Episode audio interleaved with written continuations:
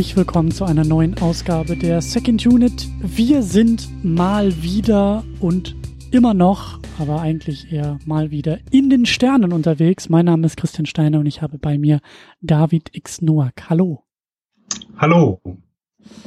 Star Trek ist mal wieder angesagt. Langsam, aber doch stetig arbeiten wir uns ja hier durch die Filme, durch alle Star Trek Kinofilme. Wir sind jetzt im neunten Teil angekommen, der da heißt Star Trek Insurrection oder auch auf Deutsch Star Trek der Aufstand. Und, ich glaube, das hast du letztes Mal auch schon gesagt, als wir ein bisschen über diesen hier so, äh, so leicht schon mal gesprochen haben, das ist dein Lieblings-Star Trek-Film.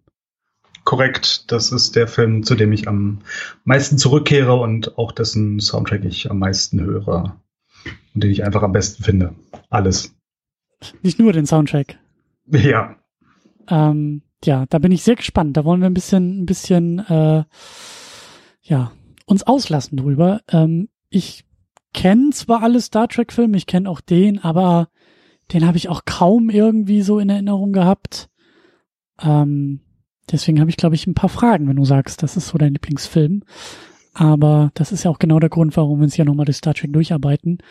Ähm, ich will es ja auch noch mal ein bisschen besser verstehen und gerade was ich auch so in den letzten Monaten, in den letzten Ausgaben, alles, was wir uns da so erarbeitet haben, bin ich sehr gespannt, äh, auch was du sagst. Wir versuchen ja immer so ein bisschen die Essenz von Star Trek rauszuarbeiten mit den Filmen, so gut wir es halt können. Und da bin ich mal sehr gespannt, was du da auch so findest und zu sagen hast. Ähm, ja, Lieblingsfilm, liegt das auch irgendwie daran, hast du den vielleicht auch schon im Kino gucken können? Der kam ja, glaube ich, 98, 99 raus. Also in Deutschland ist er am 31.12.1998 gestartet. Das ist ein wundervoller Tag für einen Kinostart. Ja, da hat doch äh, niemand was vor, außer ins Kino zu gehen. ja, aber damals war ich noch kein Star Trek-Fan. Das ist der, der letzte Film, den ich nicht im Kino gesehen habe, sondern ah, okay. ich bin erst mit Nemesis eingestiegen. Ich würde ihn gerne mal irgendwann auf der großen Leinwand sehen, aber äh, dafür hat er leider kein Kult-Following oder ich habe nicht gesehen, dass er irgendwie in den vergangenen Jahren irgendwo nochmal im Kino gelaufen ist. Leider. Ja, stimmt. Das ist, das ist auch der vorletzte mit der Enterprise Crew. Also mit der, mit der neuen, neuen Generation der Enterprise Crew. Ähm, danach kommt noch Nemesis. Es kann sogar sein, dass ich den auch im Kino gesehen habe. Den Nemesis. Also, dass das auch, glaube ich, der erste Film für mich im Kino dann war. Hm. Ich kann mich kaum noch erinnern. Ich, nee, ich glaube, ich glaube 98, guck mal, das war ja ein Jahr vor Star Wars Episode 1 und da kann, da glaube ich nicht, dass ja. ich da irgendwie schon mit Star Trek, also ja. Naja. Hm. Aber gut, wir werden dann natürlich jetzt ein bisschen äh, Ärmel hochkrempeln, äh, zurück von der Freizeituniform in die äh, Arbeitsuniform schlüpfen und äh, uns zurück auf die Brücke begeben, um tief und äh, ausführlich über diesen Film zu sprechen und zu forschen. Bevor wir das aber tun, ähm, natürlich auch an dieser Stelle ein gesondertes Dankeschön an Menschen, äh, die diesen Podcast hier unterstützen. Das könnt ihr nämlich tun. Das könnt ihr auf Patreon und auf Steady tun. Am Ende der Sendung gibt es dann nochmal die ausführliche äh, Credits-Liste quasi im Abspann dieses Podcasts, wer das alles tut. Aber am Anfang der Sendung gibt es immer ein besonderes Dankeschön. Und zwar geht es natürlich an dich, David, wie immer, auch an dieser Stelle. Aber es geht auch an Florian Primel. Die Primels unterstützen uns hier auch schon länger und äh, haben dadurch unter anderem die Möglichkeit, hier live zuzuhören. Es gibt einmal im Monat eine Sonderausgabe äh, zusammen mit äh, Tamino. Da reden wir dann eher so vor oder nach einer Aufzeichnung nochmal über so manche Dinge, manchmal auch über Star Trek oder über die Matrix oder so. Und einmal im Monat gibt es einen Blick hinter die Kulissen in der State of the Unit. Das bekommt ihr alles, wenn ihr mindestens fünf Euro Schrägstrich Dollar bei Steady oder Patreon da lasst. Und ja, diesen Podcast unterstützt und das für unterstützenswürdig findet. Und ich freue mich immer wieder, wenn Leute das tun und dabei bleiben. Und vielen Dank an dieser Stelle. Ja, Vorverständnis. Versuchen wir auch immer ein bisschen abzuklopfen. Wie gesagt, ich habe den, ich bin mir ziemlich sicher, dass ich ihn nicht im Kino gesehen habe. Ich glaube, der war so in diesem Haufen Star Trek Filme, die ich irgendwie im Heimkino zusammen mit meinem Vater nachgeholt habe. Der hat mich da so ein bisschen rangeführt, nachdem er, glaube ich, auch gemerkt hat, dass Star Wars eine Sache für mich ist, hat er mit Star Trek weitergemacht. Und dann war eben, also da bin ich schon ziemlich sicher, dass wir den, den Nemesis dann auch zum ersten, also dass unser erster gemeinsamer Star Trek im Kino quasi war. Und ja, aber es ist irgendwie nicht viel hängen geblieben für mich, was Insurrection, was der Aufstand angeht. Ähm, bei dir dann ja anscheinend schon, wenn du sagst, du besuchst den gerne wieder und wiederholt. Ja, ich finde halt, das ist äh, prototypisches Star Trek. Also wir haben eine Geschichte über eine ethische, moralische Frage. Wir haben viele Dilemmata, wir haben sympathische Charaktere, auch einiges an Humor, nicht alles funktioniert, aber mhm. vieles, sage ich mal, die Effekte ähm, schwanken, aber sind meist ziemlich gut, finde ich auch. Und der Score ist der Hammer. Also das ist der beste Score überhaupt, ähm, den ähm, Jerry Goldsmith für die TNG-Filme gemacht hat. Also da hat er ja drei Scores gemacht. Mhm. Ähm, ja, und auch das Setting, es ist ein, ein bisschen einfach, weil es einfach nur in Kalifornien irgendwo in den Bergen gedreht wurde, so. Ähm, aber generell diese paradiesische Welt, die da aufgemacht wird, wo man niemals altert und mhm. ja, dann kommen halt die korrupten Leute von außen, die dieses Paradies zerstören wollen und ja, dann muss halt Picard beweisen, was wichtiger ist, was der Vorgesetzte sagt oder was eigentlich die, die Moral ist, auf der die Föderation gegründet wurde. Mhm. Ja. Ähm, du hast auch gesagt, dass das so ein bisschen so ein, so ein, wie, wie du es genannt? Bottle, Bottle Episode Charakter ja, als, also es gibt in, in den Serien immer die, die Bottle-Episoden, wenn sie eigentlich nicht vom Schiff runtergehen und so einen abgeschlossenen Raum haben und alles ähm, passiert halt auf dem Schiff. Das sind halt die, die besonders preiswert zu ähm, produzieren sind. Und das ist eigentlich nicht, weil wir haben ja einen Planeten und mehrere Raumschiffe und so, aber es ist halt trotzdem in einem ganz klar abgeschlossenen Raum. Es geht jetzt hier nicht um ähm, das Schicksal des Universums, wie noch ähm, bei dem Borg-Film, den wir vergangenes Mal gesehen haben, wo die Borg mhm. dann die ganze Welt erobern wollen, ähm, sondern wir haben halt diesen Nebel und da fliegt am Anfang die Enterprise rein. Man sieht das auch wunderschön, wie sie da reinfliegt. Und dann findet eigentlich alles in diesem Nebel statt. Und mit dem, in dem Nebel kann man auch nicht mit außen kommunizieren und deswegen sind sie so in einem abgeschlossenen Raum und da ist dann das Abenteuer. Und selbst am Ende sehen wir nicht mal, wie sie rausfliegen, sondern dann fliegen sie einfach nur vom Planeten weg und dann erstmal wieder durch den Nebel, bis dann sozusagen die Funkbarriere überwunden ist. Hm. Ja, alles so ein bisschen abgeschlossener, alles so ein bisschen in sich äh, geschlossener, ja. Ähm, vielleicht kannst du noch ein bisschen äh, uns an den Plot erinnern, an die Geschichte, an die Handlung, was da eigentlich äh, los ist. Ja, es beginnt erstmal mit einem Cold Opening. Wir sehen eine paradiesische Welt, in der Leute, die anscheinend nichts mit Technik zu tun haben, ihr einfaches äh, Bauernleben leben. Also Amish im Weltall hat es auch jemand in, äh, ich glaube, Oliver Harper genannt, äh, in seinem Kommentar zu dem Film. Ähm, ja, da läuft dann Data rum, der auf einmal darauf aufmerksam macht, dass da eine Beobachtungsmission der Föderation ist, die mit Getarnanzügen durch dieses Dorf rumläuft und auf einem Hügel einen Außenposten hat, von dem sie das gesamte Dorf beobachtet haben. Ähm, ja, und dann kommt halt die Enterprise. Ähm, die Frage ist halt, was mit Data los ist, warum er sich gegen die Föderationsleute gewandt hat ähm, und ob er vielleicht sogar zerstört werden muss. Und dann sagt halt Picard, na, das, das muss dann, wenn schon ich machen, weil ich bin sein Captain und sein Freund. Ja, und dann finden sie heraus, dass ähm, Data angeschossen wurde von den Sonar, die zum ersten Mal in diesem Film eingeführt wurden. Ähm, und der Hintergrund ist, dass sie da ein Tarnschiff haben, weil sie eigentlich dieses Volk umsiedeln wollten oder immer noch wollen. Und das findet die Enterprise heraus. Dann ähm, kriegt halt Picard den Befehl, trotzdem abreisen, ist uns egal. Und dann geht er auf seine Captain's Yacht, auf sein extra Schiff, was unten an der Enterprise angedockt ist. Und ähm, ja, fängt halt den, den Fünf-Mann-Aufstand an. Also seine Brückenchore schließt sich ja größtenteils ihm an. Oder schließt sich ja ihm an. Ähm, aber ein paar machen bei ihm mit. Aber ja, der Titel Insurrection ist vielleicht ein bisschen übertrieben, weil es ist eher so ein, sagen wir mal, strategischer Rückzug mit fünf Leuten, die Waffen haben und dann halt diesen 600 Zivilisten, die halt in die Berge flüchten. Stimmt. Ähm, vielleicht ist Insurrection einfach ein bisschen zu hoch gegriffen. Es ist eher so, es ist schon ein bisschen mehr als ziviler Widerstand, weil sie haben ja auch, oder ziviler Ungehorsam, weil sie haben ja auch Waffen und wehren sich ja auch, aber es ist eher so, äh, ja, strategischer Rückzug, aber Star Trek Strategic Retreat wäre wahrscheinlich ein doofer Titel gewesen. Äh, deswegen haben sie es ein bisschen aufgebauscht. Ja, und dann ziehen sie sich da in die Berge zurück, während die Enterprise halt die Föderation informiert, dass da Unrecht geschieht.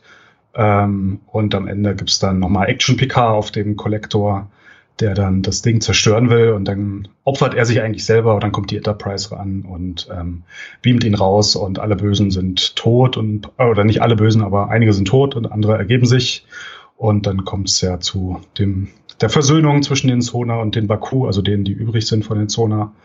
Ähm, ja, und dann gibt es nicht mal irgendwie einen großen Schlussdialog oder so, sondern dann beamen sie einfach hoch und die Enterprise fliegt weg vom Planeten und das war's.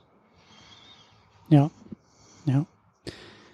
Würdest du sagen, dass das schon von der Geschichte her, von, von, von der Größenordnung her, kommt das der Serie schon, schon näher als so manch anderer Film? Ja, es ist eigentlich ein, ein schöner Zweiteiler. Es gab sogar eine Star Trek Deep Space Nine Folge mit irgendeinem Planeten, auf dem die Menschen nicht sterben konnten, oder die, die Einwohner, nicht die Menschen, aber die Einwohner dort. Da war das dann aber eher so düster gedreht und dann haben die so einen ewigen Krieg gegeneinander geführt, der halt ewig war, weil niemand sterben konnte. So, ähm, aber ähm, so düster und so böse ist es hier nicht, sondern es ist dann eher so die, die, die fröhlichere, die, die schönere Variante, auch wenn die Schurken ganz schön böse aussehen und auch ein paar Sachen ein bisschen eklig sind, was so die Sona-Schönheitsoperationen mhm. oder die Action mhm. dann am Ende angeht.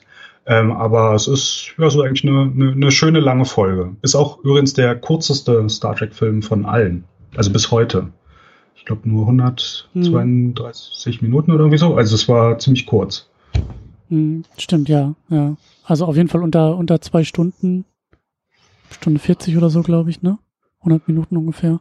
Äh, achso, ich, ich habe es mir irgendwo aufgeschrieben, aber ich finde es gerade nicht wieder. Aber ja, also der kürzeste von allen immerhin. Mhm.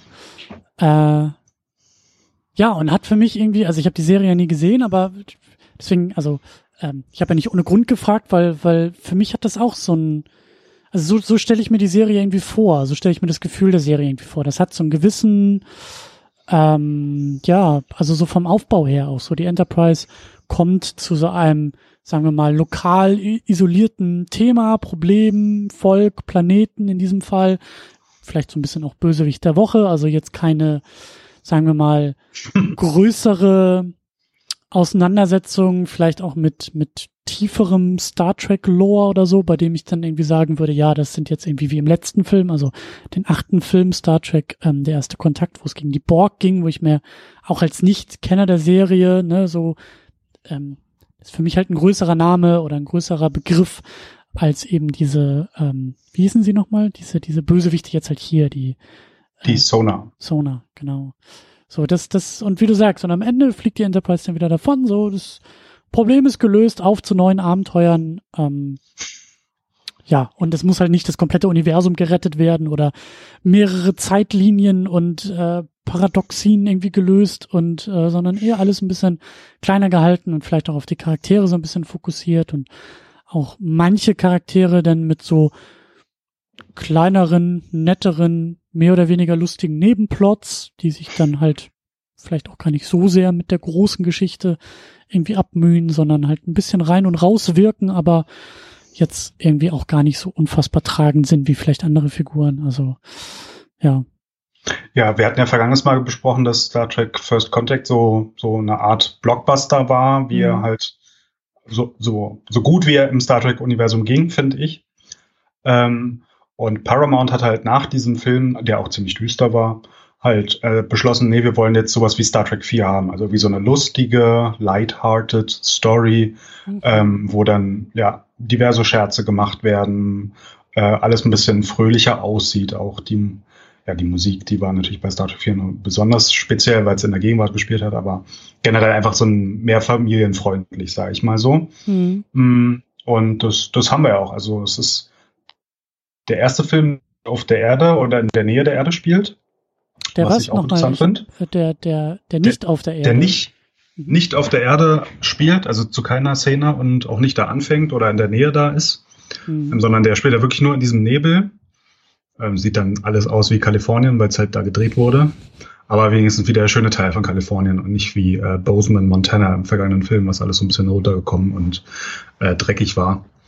Ähm, ja, aber dann haben sie da so eine familienfreundliche, also einigermaßen familienfreundliche, ähm, fröhliche Star Trek-Geschichte erzählt. Und ja, wie gesagt, ich, ich finde ihn ja sehr schön. Du hast auch erzählt, also wir sind im Jahr 98, also naja gut, am letzten Tag des Jahres 98 äh, ist der Film halt rausgekommen, aber technisch gesehen immer noch. Aber es ist, äh, also die Serie TNG, die Serie ist schon lange abgeschlossen und hattest du im Vorgespräch auch erzählt, Deep Space Nine ist dann ja, glaube ich, so in den letzten Zügen. Ich glaube, 99 ist die dann äh, vorbei gewesen, die Serie. Ja. Also, also letzte Staffel dann wahrscheinlich noch, die, die dann lief. Ähm, und da hast du gesagt, dass da irgendwie, also dass der Film auch sich so ein bisschen rausnimmt, weil sozusagen in der Serie Deep Space Nine eine größere Handlung stattfindet, aus der sich der Film sozusagen komplett raustrennt. Also im Fernsehen, Star Trek ist aktuell im Jahr 98, 99 was ganz anderes los als quasi auf der großen Leinwand im Kino. Da gibt's keine großen Überschneidungen oder sagen wir mal äh, Querverweise oder, oder Voraussetzungen, sondern der Film steht da eher für sich.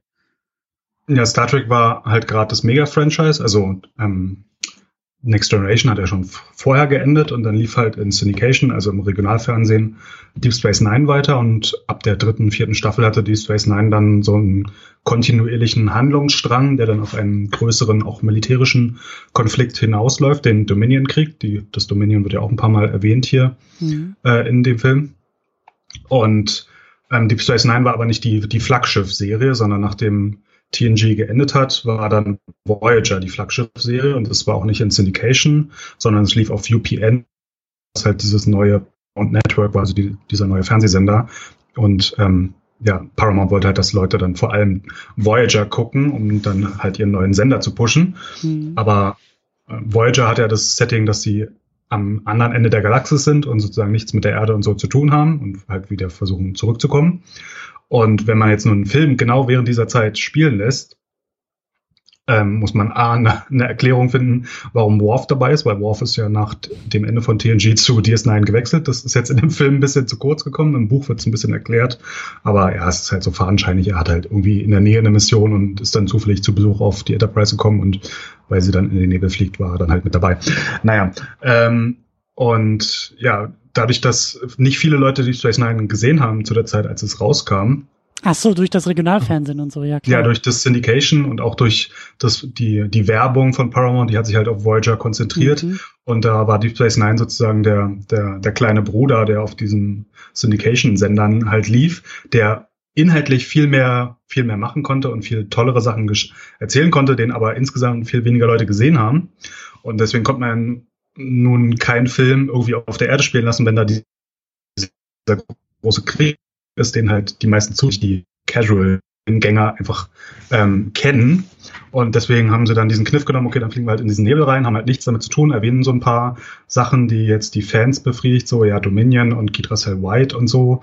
Ähm, ja, und dann haben wir hier unsere abgeschlossene Geschichte und das Franchise kann aber so weiter existieren. Hm. Wir haben natürlich die Crew, die Next Generation Crew ähm, äh, dabei, also auch wieder vor der Kamera dabei. Da brauchen wir vielleicht gar nicht so viel ähm, äh, erneut erwähnen, außer was mir wichtig ist, dass halt äh, Jonathan Frakes hier Regie geführt hat. Ich glaube ja auch beim achten wieder? Film, genau. Ja, wieder. Ähm, und dann haben wir noch so drei Neuzugänge in diesem Film, und zwar haben wir F. Murray Abraham als, wie spricht man es aus? Wafo. Wafo, der Bösewicht, das Faltengesicht, wie ich ihn gerne nenne. Äh, wir haben Donna Murphy als Anich, die auf dem Planeten da in diesem Amish-Volk äh, ein bisschen mit Picard anbändelt. Und wir haben Anthony Zerb als, äh, wie spricht man es aus? Doherty? Äh, Admiral Dougherty, der zwielichte Admiral. Genau. Der da so ein bisschen, wie du sagst, zwielichtig, der da so ein bisschen dazwischen steht, zwischen der Föderation und dem Ruafo. Ähm, zu, zu Raafo erst noch. Die Rolle wurde erst Arnold Schwarzenegger angeboten. Äh, doch der lehnte ab. Und als ich es heute nochmal gesehen habe, dachte ich so, ja, okay, am Ende, als er den Admiral so rumwirft, äh, vielleicht hätten sie da dann doch Arnold Schwarzenegger im Hinterkopf gehabt. Aber naja, der musste ja Batman und Robin machen und da den Spaß seines Lebens haben. Mhm. Äh, Allow Donna me to break the ice. ja, genau das. Dann Donna Murphy als Anish die ja sowohl Picard als auch dem Zuschauer den Planeten und das Volk näher bringt. Also sie ist ja auch die, der sympathischste Charakter von dem einheimischen Volk, weil sie ist der einzige Charakter von denen, die wir so ein bisschen näher kennenlernen. Stimmt. Ähm, Anthony Zerb, der war auch bei Matrix 2 oder 3, glaube ich, mit dabei, aber auch schon äh, seit Jahrzehnten Schauspieler. Also ich kenne den auch aus der Mission Impossible Originalserie aus den 60er, 70er Jahren. Da hat er auch schon mitgespielt. Mhm. Und dann wollte ich noch zwei Nebendarsteller erwähnen, und zwar einmal Greg Henry. als Galatin. Mhm. Ähm, das ist der Sonar, der dann überläuft und dann Picard sozusagen hilft, am Ende mhm. den Konflikt zu lösen. Greg Henry ist auch so ein, so ein Nebendarsteller, der in ganz vielen Film- und Serienrollen mitgespielt hat. Unter anderem war er der Großvater von Star-Lord in Guardians of the Galaxy. Oha. Falls du dich am Anfang an die Krankenhausszene da erinnern kannst. Da hat er mitgespielt. Und auch noch dabei war Stephanie Nisnik als Kel Perim. Das ist die Trill-Offizierin auf der Enterprise, also die mit dem Tattoo im Gesicht, mit den schwarzen Punkten. Ähm, das ist nur eine kleine Nebenrolle, aber die Nisnik, die ist unerwarteterweise vor drei Wochen im Alter von nur 52 Jahren gestorben. Oh. Das hat mich dann auch überrascht. Ja, die hatte noch eine Star Trek-Rolle und auch immer wieder Nebenrollen im Fernsehen gehabt und ja, im Alter von 52 Jahren, das ist dann schon äh, ja, sehr früh. Ja, der Drehbuchautor, äh, übrigens auch der ähm, ja, Ma Michael Piller. Genau, Michael Piller, der auch, wie du sagst, der bei Deep Space Nine irgendwie auch viel mitgeschrieben hat. Na, erst bei Next Generation, dann bei Deep Space Nine und dann bei Voyager. Also der hat wirklich die ganzen 90er Jahre immer bei den Serien führend mitgewirkt. Also bei Next Generation eher am Ende und dann bei Voyager eher am Anfang. Achso, ja, nee, dann bei Deep Space Nine eher am Anfang und dann bei Voyager eher am Anfang. Und dann hat er diesen Film geschrieben und dann ist er ausgestiegen. Und dann hat er nichts mehr mit Star Trek zu tun gehabt, ähm, hat noch ein paar andere Sachen gemacht. Das Emmy-Magazin hat ihn im Jahr 2002 zu den 25 besten Hollywood-Autoren gewählt. Ähm, er ist aber schon 2005 im Alter von nur 57 Jahren infolge eines Krebsleidens gestorben. Ja. Das ist dann auch ziemlich früh, ja. Ja. Ja. Wo fangen wir an? Wo fangen wir an? Ich habe mich ja so ein bisschen gefragt, wie, ähm, also als ich mich hingesetzt habe, das Ding im Heimkino geguckt habe, habe ich mich echt noch mal ein bisschen zurück an den achten Teil erinnert und auch an unsere Diskussion und auch so, wie du gesagt hast, so dieses der der Star Trek Blockbuster, der vielleicht mit Teil 8 irgendwie noch so am besten irgendwie getroffen und eingefangen wird oder am idealsten eingefangen wird. Ich habe mich wirklich gefragt, okay, was wie ist man vielleicht auch damals irgendwie mit der Produktion umgegangen? Also wie macht man danach weiter? Wie machst du nach dem ja doch auch sehr erfolgreichen achten Teil nach First Contact, der, der ja auch ähm, ja an der Kinokasse bei den Leuten eigentlich ganz gut wegkam. Was ist da so der Ansatz? Wie geht man da so weiter? Was, wie, wie, ähm, wie will man das irgendwie, will man es überhaupt toppen? Wie will man überhaupt weitermachen? Und ja, mein Eindruck ist, dass das halt einfach statt nochmal fünf Nummern und drei Gänge hochschalten, ist es eher ein bisschen zurückgenommener, oder? Wie würdest du den ja. Film beschreiben? Also es ist ja eigentlich eine, eine, eine Doppelfolge von, von Star Trek nochmal im Kino, drei Jahre nach, zwei oder drei Jahre, ich glaube drei Jahre nach ähm, First Contact und sie hatten halt nicht diesen Anspruch, größer, höher, weiter, mehr, Badaboom oder so, mhm. sondern finde ich einen interessanten Ansatz, dass das Studio auch gesagt hat, nee, wir wollen was Ruhiges, was Familienfreundliches, was Lustiges haben. Ähm, das mit dem Lustig ist ja nicht immer gelungen so, aber ähm, trotzdem, dann haben sie sozusagen einen Gang runtergeschaltet und was ja auch ähm, noch immer im Hinterkopf hatten, der Brent Spiner, der den Data gespielt hat, der wollte schon zu dem, diesem Film sterben, weil er halt meinte, dass er nicht mehr aussah wie zehn Jahre vorher in Next Generation. Ähm, und es halt unrealistisch wird, dass er immer wieder diesen nicht alternden ähm, Androiden spielt. Ähm, also es war immer nicht klar, ist es jetzt der letzte Film, ist es jetzt der letzte Film? Ich hatte auch einen Podcast gehört, The Ready Room von Track FM zu diesem Film und da haben sie auch so kritisiert, na, ähm, naja, es gibt irgendwie keine größere, keine größere Handlung oder auch ähm, Oliver Harper hatte das kritisiert. Dass, also sie haben nicht irgendwie so einen Dreiteiler draus gemacht, hätten wir auch machen können. Wir hatten ja schon Star Trek 2, 3 und 4, die so ah, mehr oder ja, weniger ja, so eine. Trilogie erzählt haben und was Größeres. Ähm, nee, das haben sie ja gar nicht gemacht, sondern wirklich nur von, von Film zu Film und am Ende ist wieder alles auf Null und hat halt keinen kein Anspruch, irgendwie was, was Größeres zu erzählen oder eine Trilogie zu machen oder ewig weit vorauszuplanen, sondern anscheinend wussten sie auch von Film zu Film nicht, okay, kommt denn mhm. jetzt danach noch was oder ist dann Schluss? Und ähm, ja, insofern äh, eine interessante Entscheidung von Paramount, aber auch von den Autoren dann gar nicht sowas zu versuchen oder irgendwie was Größeres anzustreben oder was anderes zu machen. Insofern ist es eine kleine, schöne, abgeschlossene Geschichte und ich finde es ja super, weil es ist natürlich auf einem viel höheren Budget als eine Fernsehfolge, auch wenn die Story vielleicht in der Fernsehfolge erzählt werden könnte, aber es sieht schon viel beeindruckender aus, auch mit den Landschaften und wo sie da gedreht haben. Da sind sie dann mit Hubschraubern teilweise in die Berge geflogen und so und natürlich auch die Special Effects. Mhm. Ja, irgendwie, irgendwie auch, also wie du sagst, also einerseits zu so dieser von Film zu Film äh, Aspekt ist, ist durchaus äh, interessant. Also da hätte man ja auch irgendwie Picard vielleicht eine gewisse, ähm, war das nicht, wo waren das? War das bei Generations? War das bei, bei welchem Film war das? War das bei First Contact, wo er irgendwie mit seiner Familie und er ist irgendwie der letzte Picard? Da, das war bei Generations. Okay, genau, ja. Da hätte ich nämlich auch gedacht, so ja, da hätte man ja vielleicht dann irgendwie anknüpfen können, hätte man vielleicht um Picard herum irgendwas aufbauen oder, oder weitererzählen können, was sich vielleicht lose von Film zu Film trägt oder so. Aber auch das haben wir ja gar nicht. Also wirklich diese einzelnen Abenteuergeschichten von Film zu Film. Und gleichzeitig, das finde ich halt auch super interessant und super spannend, weil das ja auch irgendwie so ein bisschen die Frage ist, ich denke mal, dass wir da nachher auch dann bei den äh, Star Trek-Filmen von J.J. Abrams nochmal ähm, gesondert äh, darauf zu sprechen kommen. So die Frage, was eigentlich auch Star Trek in der Gegenwart und überhaupt irgendwie auch für eine Rolle spielt, was es überhaupt für ein Franchise ist, in welchen Größenordnungen sowohl Budget als auch irgendwie Einspielergebnissen so, äh, will Star Trek eigentlich sowas wie Star Wars sein? Ist es das, ist es das nicht? Also einfach nur vom kulturellen Impact her. Und das ist schon interessant, weil wir hatten jetzt First Contact als letzten Film, der zumindest laut Wikipedia in der Tabelle der äh, alten und neuen Generation Filme der erfolgreichste war. Also der hat am meisten eingespielt, 150 Millionen weltweit. Ja. Und mit einem Budget von 46 Millionen, also dreimal so viel eingespielt, ist er durchaus, also, ne, lohnt sich. ja. Genau, und jetzt haben wir halt mit Insurrection und dann eben ganz besonders auch mit Nemesis, also Nemesis, da werden wir dann ja auch noch in der nächsten Ausgabe dann zu sprechen kommen, aber Nemesis äh, ist eben auch sehr eindrucksvoll an den Zahlen erkennbar als, okay, das war's jetzt auch mit dieser Generation von Filmen.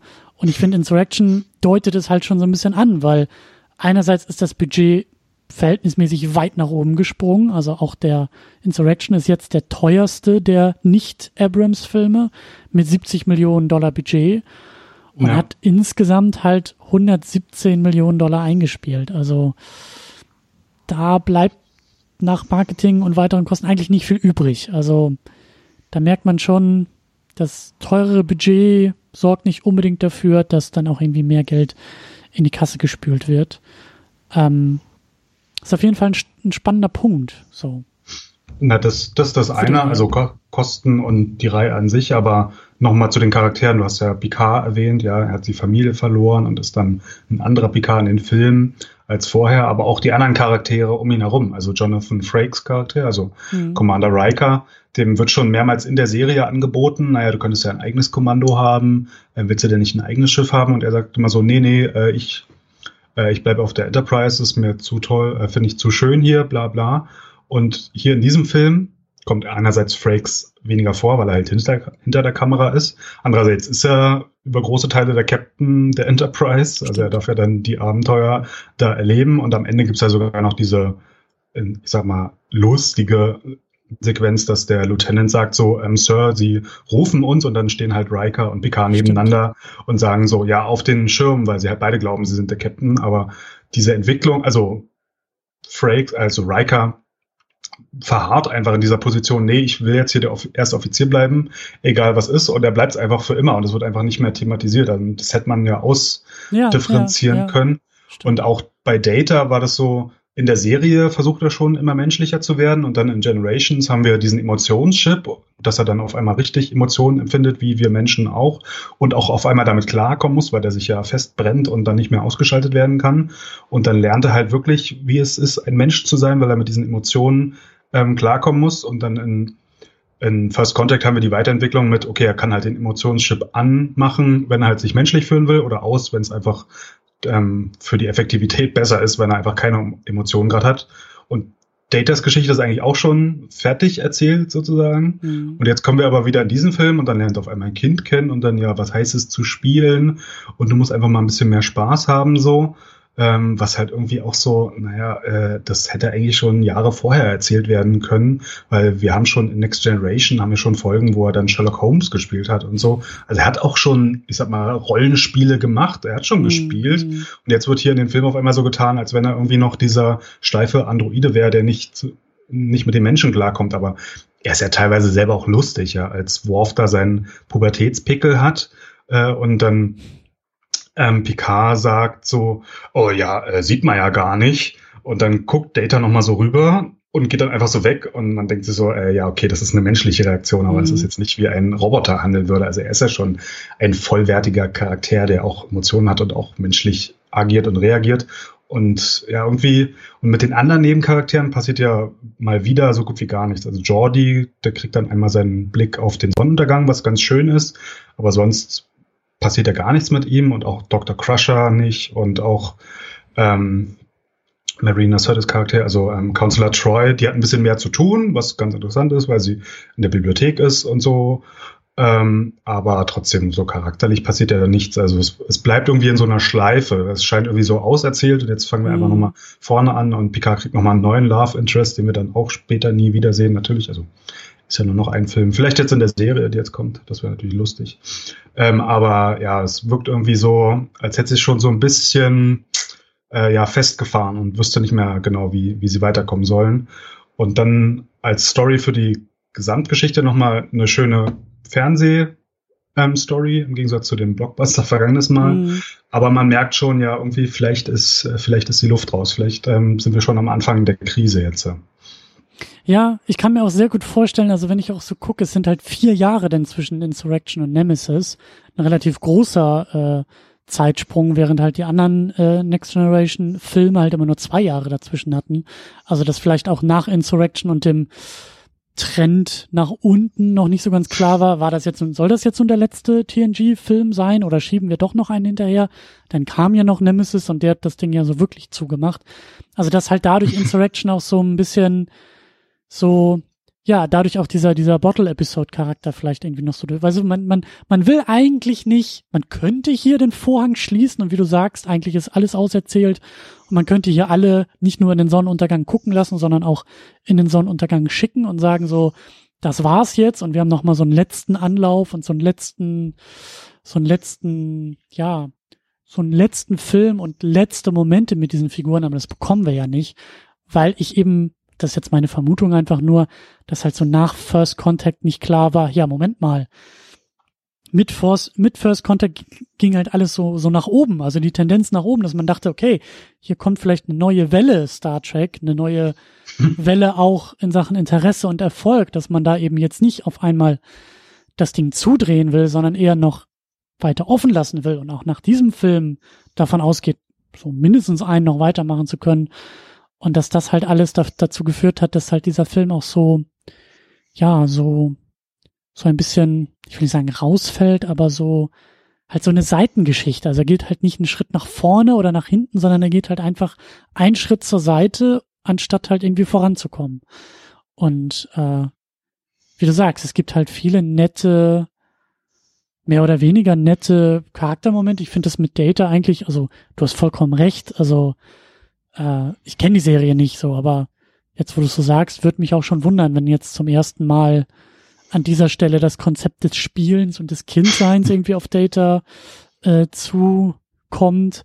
Ich fand's trotzdem irgendwie ganz süß, ganz, ganz niedlich so, ihn dann da auch am Ende im Heu spielen zu sehen und so ein bisschen, also das, ich sag ja, ich fand's halt nett, nett, süß, so, ähm, zum Glück auch nichts, was einen kompletten Film tragen soll, sondern so als Nebenplot schon ganz, ganz süß. Ich fand das mit Worf so ein bisschen, naja, äh, das war für mich eher so Kategorie Humor, der versucht, aber nicht unbedingt trifft. Ähm, so, also eher so, jede Figur bekommt dann irgendwie auch noch so ein, zwei nette Momente. Aber ja, es fehlt irgendwie, ich weiß nicht, was fehlt, aber mir fehlt da auch irgendwie mehr, mehr, mir fehlt da vielleicht was Größeres oder so, ich weiß nicht.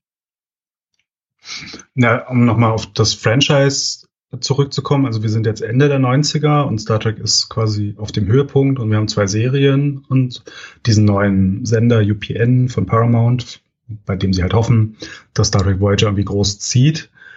und dann aber schon Anfang der 2000er gerät das ja alles ins Strudeln. Und dann ähm, nach Deep Space Nine kommt dann auch keine weitere zweite Serie, die parallel läuft, sondern es gibt dann nur noch Voyager.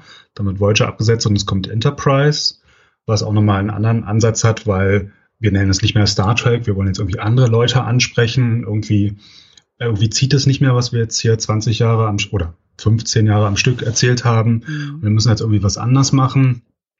Dann war ähm, ja, dann kam noch äh, Nemesis, wo sie ja auch, also das werden wir beim nächsten Mal besprechen, aber wo der Regisseur dann auch meinte so, nee, das ist jetzt hier mein Film und was ihr vorher gemacht habt, das interessiert mich nicht so richtig, sondern ich ziehe jetzt hier mein eigenes Ding durch und dann ist er damit ähm, voll auf die Fresse gefallen ähm, und dann wird halt Star Trek Enterprise abgesetzt, Nemesis ist gefloppt, UPN selber geht auch ähm, in den Konkurs und wird dann halt mit The WB zu The CW verschmolzen, was ja bis heute so ein Mini-Major-Studio, äh, also nicht Studio, sondern äh, Filmsender ist, also gehört nicht zu den großen, äh, zu den großen Sendern wie ABC, NBC, CBS oder Fox, sondern es ist halt irgendwie so, naja, so ein zweite Liga im Gegensatz zu der ersten Liga. Sie konnten nie zur ersten aufschließen. Und dann ähm, wird der Paramount auch noch aufgespalten. Dann gibt's mhm. ja diese zwei Sender mit CBS und Paramount und dann also diese Krise, vor allem am Franchise von Star Trek kann man dann sehen, wie diese Krise halt voll durchschlägt von diesem Megakonzern, in dem Star Trek nun mal drinne steckte und aber man kann es auch erzählerisch halt bei Star Trek so ein bisschen erleben, so ja irgendwie es ist zwar schön, was sie jetzt hier gemacht haben und so, aber auf der Metaebene im Größeren merkt man, dass es sich irgendwie festfährt und sie nicht mehr so richtig wissen, was sie jetzt Neues anders machen können oder wie man, wie man das noch retten können, retten kann oder neue Zuschauerschichten ansprechen kann. Mhm. Und ja, bei den Kosten, das finde ich auch erstaunlich, dass Insurrection so teuer war, im Gegensatz zu dem Mega-Blockbuster, den wir vergangenes Mal hatten.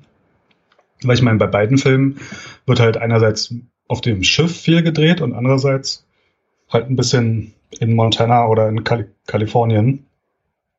Aber sonst, also sind ja weder groß um die Welt gereist oder haben, keine Ahnung, irgendwelche Effektshots mit, keine Ahnung, was gemacht, also ich meine, wenn, wenn ich mir heute angucke, dass so ein Star Trek-Film in Kanada und in Abu Dhabi und sonst wo gedreht wird und selbst die Star Trek-Serien in Jordanien und ja, was nicht alles. Und dieser Film ist einfach nur in Hollywood auf den Studio-Lots. Viele Szenen aus der Enterprise selber sind ja sogar wiederverwendete Sets aus Deep Space Nine und aus Voyager. Also, wo diese ganzen Kosten herkommen, weiß ich ehrlich gesagt auch nicht. Das fand ich schon ein bisschen erstaunlich. Wer weiß, kann auch irgendwo in irgendwelchen Vertragsverhandlungen hier äh, ähm, Jonathan Frakes vielleicht, der sagt, Moment mal, ich habe im letzten Film hier so dicke Kasse gemacht als Regisseur. Für den nächsten hm. Film, ne, hängt man eine Null an, mein, an meine Gage ran, so. Ähm, ja, sowas kann auch noch kommen, ja. Weiß, weißt du halt nicht, ne? Also weißt ja nicht, ob da irgendwelche äh, äh, Personalkosten quasi auch äh, von Leuten vor und hinter der Kamera da vielleicht noch dazu kam. Aber ja, also ist auf jeden Fall ähm, einer, einer der teureren in diesem Franchise. Und aber da werden wir ja dann auch noch mal. Also ich bin bin sehr gespannt, wenn wir da bei diesen Abrams Star Trek Film ankommen, weil da explodiert es dann ja auch auf einmal im Budget und ähm, ja, die sind dann auch noch mal eine ganz andere Liga. Aber das ist dann glaube ich auch noch mal eine andere Diskussion. Ein wichtiger Aspekt noch, was die Kosten angeht. Ähm, die Special Effects sind diesmal nicht von Industrial Light and Magic, die ja beim vergangenen Film die Special Effects gemacht haben, sondern von den Blue Sky Studios. Das war eine Firma, die Fox damals besessen hat. Vielleicht war deswegen der Preis auch besonders hoch. Mhm. Ähm, und die haben auch die Ice Age Filme gemacht. Und Industrial Light and Magic konnte halt nicht, weil sie Deep Impact und Star Wars Episode 1 gemacht haben und deswegen musste halt Paramount dann auf Blue Sky ausweichen. Ähm, aber jetzt in dem Kommentar, also ich habe den Film mit Kommentar mit Jonathan Frakes und Marina Sirtis gehört. Da klang das irgendwie bei Frakes so, als wenn anfangs ILM noch dabei gewesen wäre und dann aber ausgestiegen ist. Mhm. Das wäre natürlich auch nochmal besonders schlimm, wenn man irgendwie einen Vertrag hat und dann eine Auflösung und keine mhm. Ahnung, wie mhm. das dann mit Strafzahlungen ist oder so oder wer dann an wen da noch Geld überweisen muss und ja, dann mussten sie zu Blue Sky wechseln. Das kann ja auch nochmal zu einem Hickhack so beitragen, ja, das wissen wir auch nicht, was da alles dahinter steckt. Ja, und kann sehr gut auch nochmal das Budget irgendwie nach oben schieben, ne? Wenn du sagst, genau. du hast ja, ne, du planst ja trotzdem deine Special Effects Shots und die Firma, die neue Firma sagt vielleicht, ja, kostet halt mehr. Also, dauert länger, kostet mehr, so das kann ja passieren. Ja, ja, das kann durchaus sein. Ja, wir wollen natürlich auch am Ende nochmal wieder zurückkommen auf das ganze Thema, so Franchise und Filmreihe und wohin und woher, aber ähm, wir haben noch gar nicht so sehr über den Film selbst, also vor allen Dingen auch über die Geschichte gesprochen. Klar, wir haben den Plot ein bisschen zusammengefasst, aber ich glaube nämlich auch, dass da ähm, der Grund äh, verborgen liegt, dass der Film dir so gut gefällt. Ähm, ja. Also ich glaube jetzt nicht so sehr, weil das Budget irgendwie mehr war oder weil man da irgendwo in den Bergen gedreht hat, sondern ich äh, kann mir sehr gut vorstellen, dass du äh, vor allen Dingen Fan der Geschichte bist, um diese, ja, um, um diesen, um diesen Planeten, um dieses Volk auf diesem Planeten und ähm, die Frage, wie damit äh, umgegangen wird. Und da musste mir auch noch mal kurz äh, Nachhilfe geben und auch den Leuten da draußen, die zuhören. Was ist nochmal diese oberste Direktive? Also warum ist das überhaupt am Anfang da alles so ein, so ein Thema, dass da irgendwie so ein Planet beobachtet wird und Data da rummarschiert und ich glaube, das hat ein bisschen was damit zu tun. Na, das hatte sich Roddenberry schon für die Originalserie ausgedacht. Und zwar war die Idee, wenn ein Volk technologisch noch nicht so weit entwickelt ist, wie die Menschen oder, also in Klammern, dass sie Warp-Antrieb haben, Klammer zu, ähm, da darf man sich nicht in deren natürliche Entwicklung einmischen. Und in der Originalserie gab es dann halt oft Dilemmata mit, oh, hier steht jetzt eine Katastrophe bevor, jetzt müssen wir doch denen helfen oder so. Oder dann gab es mal ein, ein, Volk, die auch so Krieg gegeneinander geführt haben. Da, da hat das Kirk nicht wörtlich gesagt, aber die Message war dann so, okay, wir mischen uns nicht ein, aber nur wenn ihr nicht doof seid. Und ihr seid aber doof und deswegen mischen wir uns jetzt doch ein. Also es war immer so ein, so ein Ding, um natürlich einen Aufhänger zu haben. Wir haben jetzt hier diese Grundregeln, so wie in der UN-Charta festgeschrieben, so Nicht-Einmischungsverbot ähm, uh, und jetzt deal with it. Aber dann gibt's natürlich Dilemmata mit, was ist, wenn jetzt andere betroffen sind oder was ist jetzt, wenn es hier vollkommen in eine falsche Richtung geht, wie bei diesem Planeten mit, den, mit dem Krieg. Da war das nämlich so, dass die technologisch schon weiterentwickelt waren. Ähm, und dann haben sie einen Computerkrieg führen lassen und dann sind sie selber immer nur in so Vernichtungsmaschinen gegangen und haben sich dann äh, umbringen lassen, was halt irgendwie diesen Krieg human machen sollte, aber trotzdem war dieser Krieg halt total bescheuert. Und deswegen hat halt äh, Kirk da dann interveniert und gesagt, so, ja, so geht es hier auch nicht, so, auch wenn es eigentlich gegen diesen Grundsatz widersprochen hat. Und oder war ähm, das nicht auch bei den, bei den, bei irgendeinem Abrams-Film, dass da, glaube ich, irgendwie so eine Art Na Naturkatastrophe irgendwie äh, ähm, ja. in Aussicht war? Und dann ist natürlich auch die Frage, ja, okay, wenn jetzt hier irgendwie ein Planet oder äh, die Bevölkerung des Planeten irgendwie dem Untergang geweiht ist, auf natürlichem Wege sozusagen, steht man jetzt draußen davor und sagt, ja, dann lass das mal passieren oder mischt man sich ein und versucht da irgendwie Leben zu retten? Also, ja. Ja, ist natürlich auch die Frage, okay, wenn man sich nicht in die zivile Zivilisation einmischen darf. Was ist denn, wenn jetzt hier der Vulkan ausbricht und es die Zivilisation nicht mehr gibt? So, wer hat dann irgendwas gewonnen davon? Also dann haben wir, hat ja niemand was davon gewonnen. Ja. Ähm, insofern war das bei, bei Star Trek Into Darkness schon äh, ein interessanter Ansatz, aber da müssen wir später nochmal wiederkommen, weil ich glaube, das äh, ja. ist auch das erste und letzte Mal, dass bei diesem Film so etwas wie ein interessanter Ansatz äh, ja, fällt. Die, die ersten sieben Minuten oder so sind das, das sind auch die schönsten, weil da, da hat es noch am ehesten mit Star Trek zu tun. Aber ja, wir waren jetzt bei dem Konflikt hier, weil eigentlich gilt ja die oberste Direktive bei dem Volk nicht, weil dieses Volk kann ja Warp fliegen und weiß ja sogar, wie Data funktioniert und was mit ihm schiefgegangen ist. Ähm, sie haben sich nur dagegen entschieden. Aber das wissen sie halt am Anfang nicht, als sie da ankommen, weil mhm. es sieht halt aus wie so ja, ein Amish-Volk, die hier so Ackerbau betreiben und irgendwie so große Glocken haben und dann vom Glockenturm runter ähm, brüllen, wenn irgendwie eine wichtige Bekanntmachung zu machen ist. Mhm. Dann sieht es natürlich aus wie ein primitives Volk, aber als dann Picard runterbeamt und ja sogar den, den Anführern von den Baku dann sagt so, ja, wir sind hier, um unsere Geiseln zu retten. Und dann sagt der eine so, Okay. Wollte nicht was essen? Ja, und dann ja, wollte nicht was essen und die sitzen auch da alle, ja. alle an Tischen und essen gerade irgendwie Abendbrot oder so und ja, machen so ein bisschen Sport und der eine umarmt sich sogar dann mit einer von den Baku. Also man merkt so, äh, ja, okay, ja. irgendwie sind die hier einerseits nicht böse, andererseits gar nicht unterentwickelt und irgendwie zieht das hier gar nicht. Aber trotzdem ist halt die Frage, das Volk kommt nicht von diesem Planeten, sondern sie sind halt zufällig dahin gekommen, eben weil in ihrem ursprünglichen System die Technologie irgendwie diesen Planeten oder das Sonnensystem zerstört hat.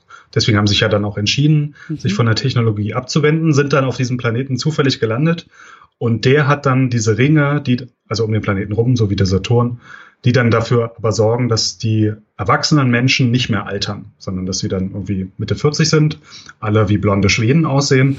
Ähm, das ist auch so ein komisches Ding, warum die alle weiß und blond sind, aber ja. Mhm. Ähm, und dann nicht mehr altern. Und dann haben sie eigentlich dieses Paradies und ja, sie wollen ja den Planeten noch nicht verlassen, sondern sie wollen halt ihre Ackerbaugesellschaft machen und das war's. Aber dann kommt halt die Föderation an, beziehungsweise vor allem die Sona.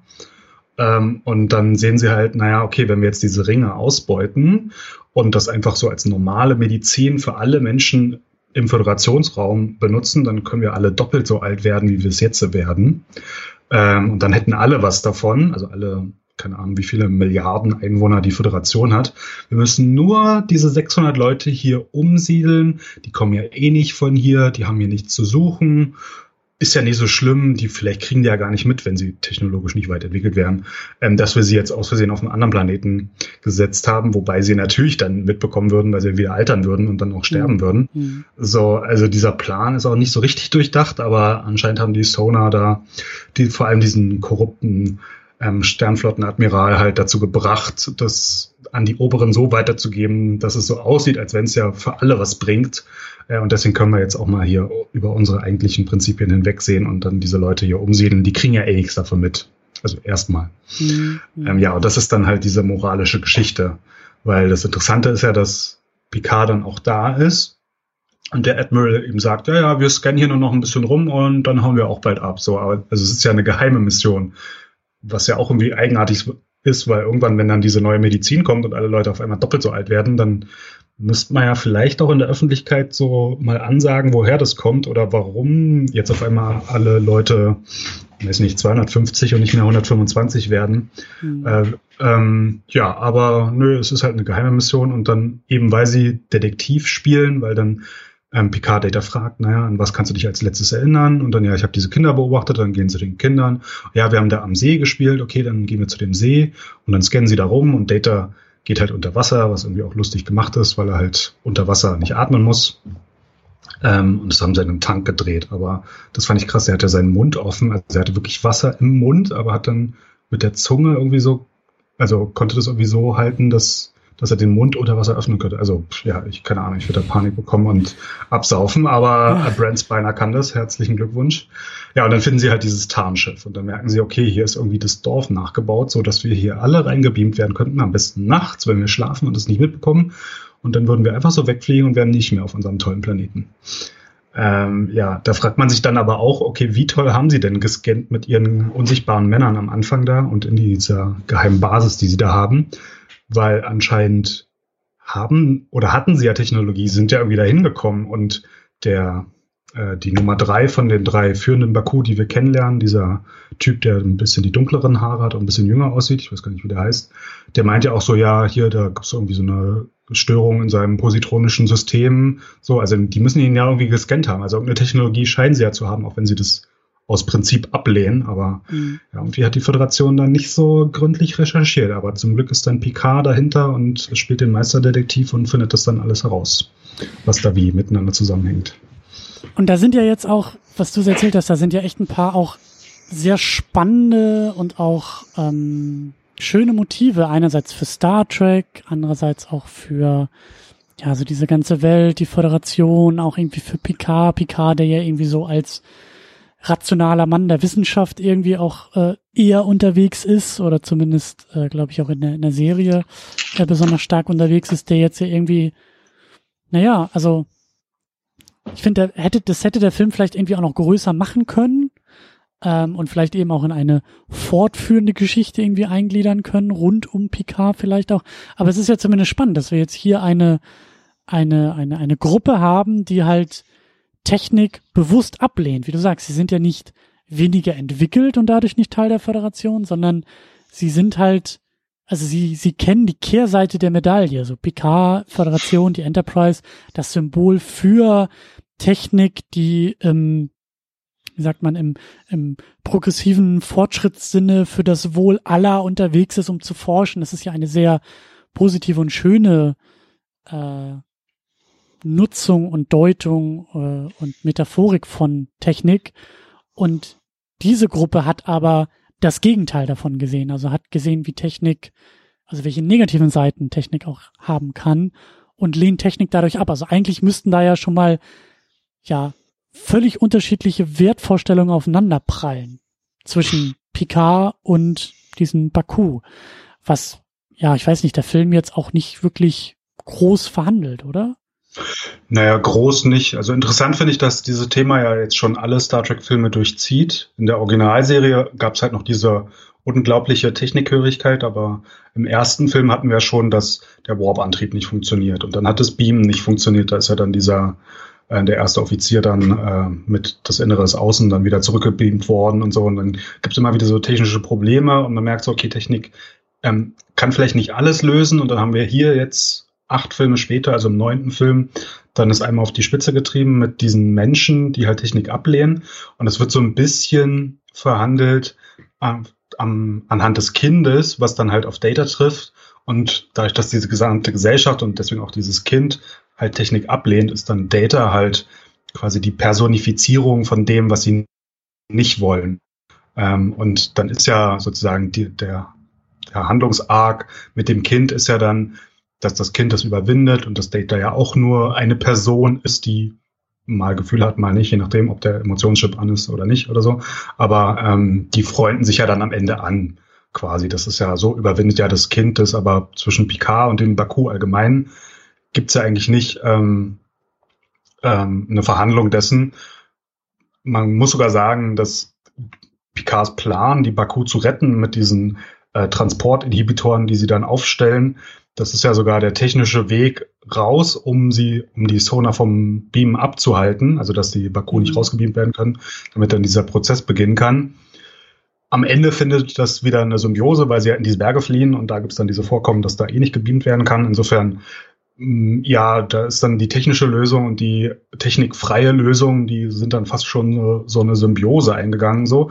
Ja, aber groß verhandelt, abgesehen von Data, wird es eigentlich nicht. Und selbst bei Data, das ist ja eher so ein C- oder D-Plot. Das ist ja jetzt nicht so das, äh, das große Ding in der Story, ja, das stimmt da, schon. Da hätte ich auch eher gesagt, dass das eher so was Individuelles ist. Also klar kann man das so ein bisschen abstrahieren und halt ein bisschen größer deuten. Das Kind steht für diese Baku und Data steht für alles Technische, aber ich finde, es bleibt dann immer noch relativ relativ klein, also selbst wenn man es ein bisschen größer macht, ähm, weil ich finde, das ist so, also ich sehe da einfach eine Menge Potenzial, also vielleicht auch ein Picard, der, der an seine eigenen Grenzen stößt, wenn er merkt, dass auf, also dass vielleicht das, was er für absolut ähm, für, für, wie soll man sagen, für absolut grundlegend, für, für, für, also, ne, wenn er in seinen innersten Wert mal herausgefordert wird. Und diese innersten Werte sind halt irgendwie so ein Technik, ein Technikvertrauen und, und, und ein Fortschrittsoptimismus und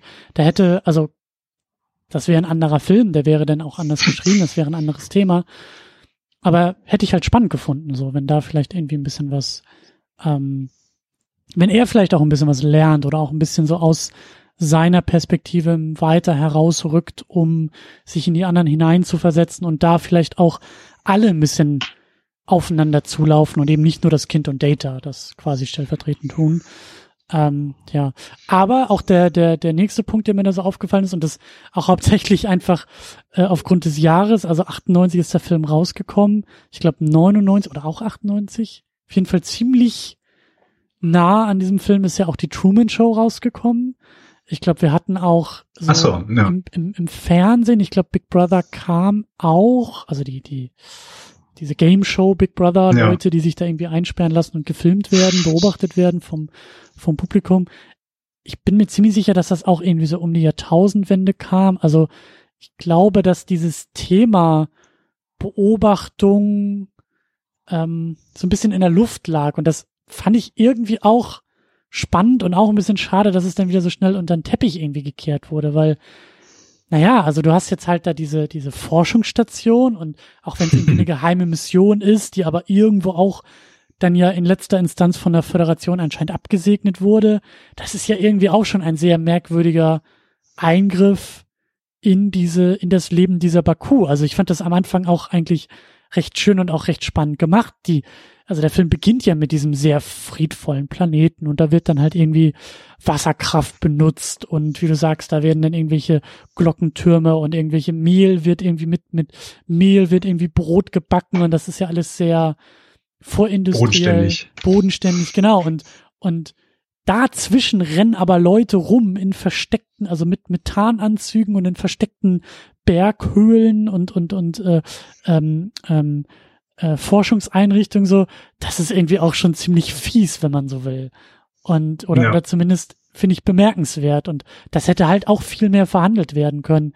So, weil einerseits so, ja, die oberste Direktive ist zwar gewährt, aber wenn man will, kann man die auch schon ziemlich stark biegen und sich auf irgendwelche Paragraphen fixieren und Formulierungen vielleicht irgendwie umdrehen, damit es noch stimmt. Aber also nur weil man nicht eingreift, heißt es ja noch lange nicht, dass diese stille Beobachtung irgendwie total ethisch sauber ist. Ja, also in den Serien haben wir das manchmal, dass sie dann auf so einen Planeten kommen und dann schminken sie sich so, wie halt die Star Standard Star Trek Aliens geschminkt sind, also wie die Nase und die Ohren ein bisschen anders oder so und dann beamen sie da runter und gucken sich das an und dann fliegen sie wieder weg oder das war's dann so. Aber das, was sie jetzt hier in diesem Film gemacht haben, das war dann schon mal eine Stufe weiter mit diesen Tarnanzügen, was wir, glaube ich, vorher noch nie gesehen haben.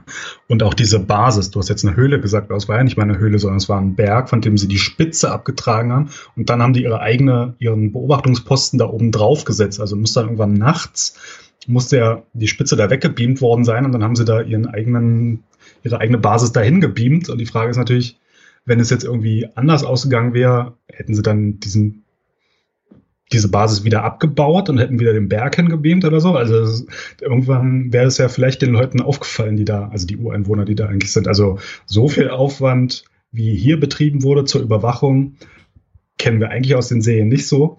Und das ist ja dann auch das Tolle, als ähm, Picard dann ankommt und sagt, ja, wir haben eigentlich hier diese erste Direktive und wir mischen uns nicht ein bei anderen Völkern. Und dann sagt halt Anish, also die, die Frau, die dann sein Love Interest mhm. wird, so, ja, aber ähm, ausspionieren könnt ihr schon, ja. Also einfach nur so als Kommentar, aber ja, es wird halt leider nicht weiter ausformuliert, aber wenigstens so die Andeutung wird mal gemacht, naja, aber das geht dann irgendwie schon.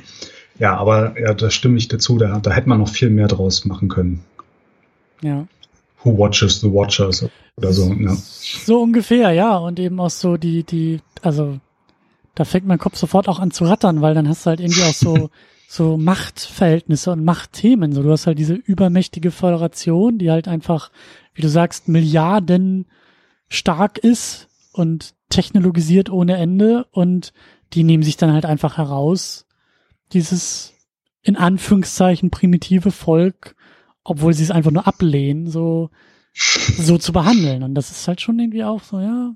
Und sag ich ja, und das dann vielleicht irgendwie mit Picard, der dann auch merkt, so, hm, ja, technisch gesehen ist das ja alles irgendwie sauber, aber irgendwas in meinem Bauch grummelt hm. trotzdem noch und so, was ist das hier eigentlich für ein Laden, auf den ich mich eingelassen habe? Also ohne das jetzt irgendwie in irgendwas kippen zu lassen. Es geht jetzt nicht darum, dass die Föderation auf einmal die Bösewichte sind, die halt irgendwie, ne, so das nicht, aber das halt, naja, also nur weil Föderation draufsteht und das vielleicht, wie du sagst, so dieser UN-Vergleich, ne? Also nur weil es irgendwie in der UN ausgehandelt ist, heißt das ja auch nicht, dass das einen allgemeingültigen, objektiven Gerechtigkeitsanspruch entspricht, sondern da gibt's ja auch gewisse Fraktionen, die einfach ein bisschen mehr zu sagen haben als andere und dadurch halt manche auch unter anderen zu leiden haben. So. Und das, äh, naja, das, ähm, das passiert hier halt nicht, ist, wie gesagt, es, es geht hier, soll hier um was anderes gehen, aber ich habe halt einfach so ein paar Sachen aufblitzen sehen, bei denen ich mir dachte, ja, da hätte man auch andocken können. Vielleicht, das ist ja wieder so das Ding, vielleicht gibt's da irgendwelche Serienfolgen, vielleicht wird das irgendwo tatsächlich mal weiter gesponnen oder auch später nochmal aufgegriffen, aber ja, zumindest also die, jetzt nicht. Die Sonar werden, glaube ich, nochmal erwähnt dann in Deep Space Nine, weil es ja äh, im Alpha- und Beta-Quadranten spielt, aber sonst wird es nicht groß wieder Thema. Das Lustige wäre jetzt wirklich, wenn in der neuen Star Trek Picard-Serie, die jetzt bald losgeht, äh, wenn sie da wieder ansetzen würden, wenn er wirklich da seinen Ruhestand, äh, seinen Ruhesitz finden würde. Das, das würde ich super finden, aber ja, weiß man nicht. Ähm, vielleicht ist es dann zu, zu nerdig, weil das zu speziell ist, weil diesen Film ja auch nicht alle kennen oder alle lieben. Das ist vielleicht noch mehr eine Diskussion für die nächste Ausgabe, wenn wir über Nemesis sprechen, aber Jetzt, wo ja, du es so sagst, stimmt. aber ich frage mich jetzt gerade wirklich, was ist eigentlich wie ist die Figur Picard eigentlich, also bis zu welchem Punkt wurde sie zu Ende erzählt? Also wo knüpft diese Picard-Serie eigentlich an? An einen Film muss doch an Nemesis dann anknüpfen, oder?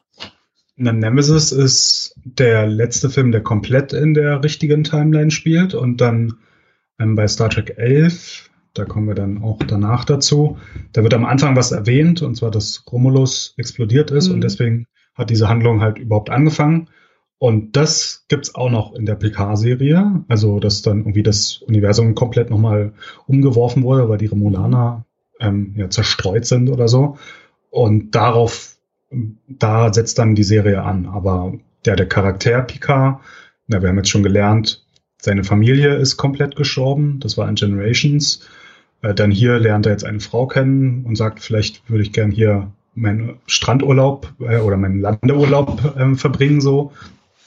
Wissen wir aber nicht, ob er dann sie heiratet oder so oder keine Ahnung oder ob er sich alleine irgendwo niederlässt und ja, aber die die Serie das wird interessant, genau wo die ansetzen wird, also auch persönlich bei ihm, hm. weil in, in in Nemesis geht es ja dann nochmal darum, was wäre aus mir geworden, wenn ich unter anderen Umständen aufgewachsen wär, wäre. Mhm. Aber ja, da werden wir dann beim nächsten Mal drüber reden. Aber einen wirklichen Send-off, also einen, wirklich, einen wirklichen Abschied dieser Figur für uns als Publikum gab es dann ja so gesehen auch nie wirklich. Oder also wahrscheinlich halt die letzten beiden Folgen TNG hätten wir, also haben wahrscheinlich das, das, ähm, den größten Abschied, stelle ich mir jetzt einfach so vor, aber danach kamen die Filme dann ja noch. Also ja, da kamen die Filme und dann Nemesis endet ja damit ähm, mit äh, Data, also Before fängt auf einmal an zu singen und ähm, dann gibt's noch eine geschnittene Szene, in der kriegt Picard eigentlich neuen Offizier und Nebel und dann fliegen wir jetzt dahin und erforschen diesen Nebel. Okay, okay. Und die, aber die Szene wurde sogar geschnitten, also vielleicht haben sie es sogar gemerkt, keine Ahnung. Äh, hier gibt's nichts mehr, wofür wir uns ein Hintertürchen offen lassen müssen, deswegen lassen wir es jetzt einfach hier beenden. Ähm, was natürlich schade wäre, aber ja, irgendwie, er hat halt einfach immer weitergearbeitet und alleine und sein Freund Riker geht dann sogar von Bord und er ist irgendwie alleine, er hat keine Frau, keine Familie. Ähm, er ist einfach ja das ewige Arbeitstier. Aber jetzt dann in Picard, also in der Star Trek Picard-Serie, die wir dann sehen werden, da muss er dann oder wird er wahrscheinlich irgendwie in Rente sein. Und da werden wir dann sehen, wie weit, wie lange er noch Arbeitstier war oder wann dann seine Rente wie begonnen hat oder warum. Das wird dann interessant, ja. Ja, aber da werden wir dann, wie gesagt, wahrscheinlich auch in der nächsten Ausgabe noch mal ein bisschen drauf zu sprechen kommen. Der gute Picard. Ähm, ja, was hat, was hatte ich denn noch hier so auf dem Zettel? Also ich glaube, die beiden Punkte waren eigentlich so meine, meine größten. Hm, vielleicht machen wir. Falten. Du? du hast aufgeschrieben, Faltenkerl will durch den Planeten jünger werden. Ja, genau. Der gute, ja, der gute, ja, äh, Huafo. Huafo, ich kann es nicht aussprechen. Ja, da wird ja so die Dichotomie ausgemacht, aufgemacht zwischen den Baku, die auf diesem Planeten sind und dieses bodenständige, naturverbundene Leben haben.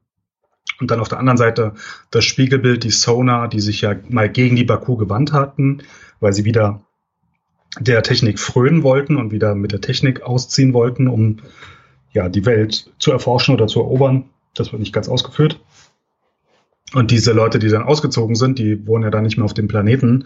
Ähm, die haben dann auch nicht mehr diese regenerativen Kräfte. Und Stimmt. ja, wozu sie dann übergehen, sind, ist halt irgendwie DNA-Manipulation und irgendwelche Gifte werden ihnen dann entzogen und dann machen sie halt diese ständigen Schönheitsoperationen mit diesem Hautüberziehen, was halt richtig eklig aussieht und dann wird die Haut ja sogar festgetackert da am Hinterkopf. So, das ist ja, äh, ja, also die sind ja dann im Gegensatz zu den naturverbundenen Baku ist es ja dann so das komplette Gegenteil mit, wir versuchen mit Technik so alles mhm, ja. Mögliche rauszuholen, um so lange wie möglich zu leben und werden dadurch immer hässlicher. Im Gegensatz zu den, zu den Baku, die ja alle ja jung, blond und blauäugig sind. Also jung, die sind ja alle, keine Ahnung, Mitte 40 oder so maximal und dann, dann hört es auf mit dem Altern. Ähm, ja, aber da gibt es auch nochmal so eine Dichotomie zwischen diesen beiden Völkern, die ja eigentlich ein Volk sind, wie wir dann ziemlich Stimmt. am Ende des Films rausfinden. Stimmt, und da haben wir halt auch nochmal so diese, diesen, ja, diesen Gegensatz, ne, zwischen, äh, sagen wir mal, dem naturverbundenen Volk, die halt eben die Technik ablehnen und auf mit sehr großen Anführungszeichen auf natürlichem Wege diese, diese ewige Jugend äh, erlangen und dann halt eben diesen techniknahen äh, Kreis, die halt, ja, denen halt dieser natürliche Weg fehlt und die es dann eben auf technischen Wege versuchen zu erreichen und halt eher wie, ja, so Frankensteins Monster irgendwie aussehen und da so äh, Körperteile und Hautstücke sich dann irgendwie noch so annähen lassen und äh, ja. Du hast doch Brazil gesehen. Irgendjemand meinte in einem Podcast, dass die Schönheits-OPs da auch so aussehen, aber ich habe den Film nicht gesehen. Es ist zu lange her, dass ich den gesehen habe. Achso, okay. Hab. Ähm, ja, vielleicht war das daran eine Anleihe, aber wenn wir das beide jetzt nicht kennen, dann ja. Ja, ähm, ja aber eben genau, ein, ein wichtiger Punkt auch bei dieser ganzen ähm, Jugendgeschichte äh, ist dann auch wieder Picard, über den hatten wir gerade eben schon ein bisschen gesprochen, aber ja, der, der, äh, äh, ja, Picard merkt dann auch, als er dann da länger auf diesem Planeten ist, so, ähm, wie es ihm geht, was aus ihm wird, wie jung er aussieht und wie frisch er sich fühlt. Und da erleben wir dann ja auch den ein oder anderen äh, sehr lustigen Moment, den du auch äh, vertwittert hattest, dieses wunderbare GIF vom tanzenden, hüftenschwingenden Picard, der irgendwie nochmal frisch verliebt ist und nochmal so auf eine gewisse Art und Weise selber nochmal durch die Pubertät geht, so wie halt Worf mit seinem äh, Klingon-Ritual irgendwie so auch gespiegelt.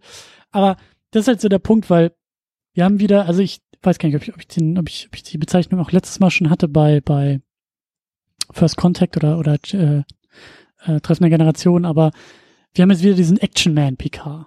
Also gerade diese, diese, äh, gut, jetzt hat er nicht das dreckige Unterhemd an, das fehlt tatsächlich an dieser Stelle, aber so der Laserwoman tragende, äh, fast noch so One-Liner spuckende Jean-Luc Picard, der halt eben nicht äh, der Mann der Forschung ist, sondern hier tatsächlich so der Mann, wie auch schon der Titel suggeriert, so des Aufstands. Er widersetzt sich der Föderation.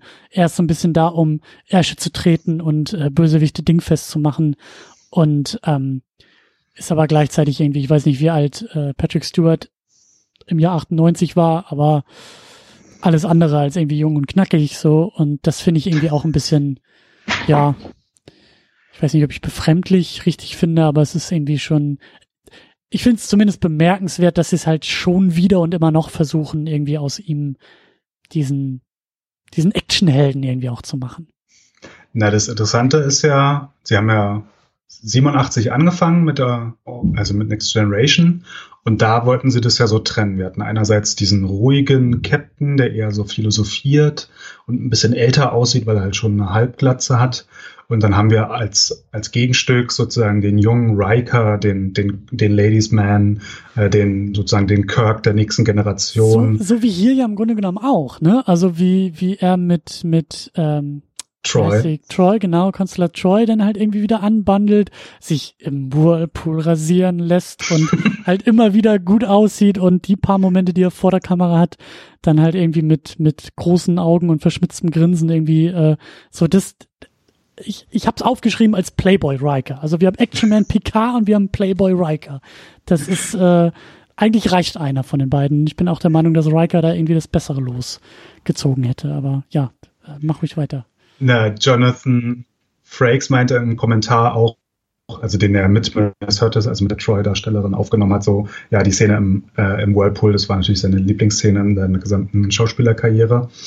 Ähm, ja, aber das Interessante war ja, dass ähm, Jonathan Frakes halt schon ganz schön gealtert ist und nicht mehr so der jungsche Typ ähm, war, während ähm, Patrick Stewart halt sich konstant frisch gehalten hat und in einer klasse Form ist. Also auch wenn wir, wenn wir ihn dann sehen, er hat zwar kein Unterhemd an, aber er hat ja trotzdem ein kurzes T-Shirt an und für sein Alter dann hat er sich ja erstaunlich gehalten, also bis, bis heute muss man ja sagen.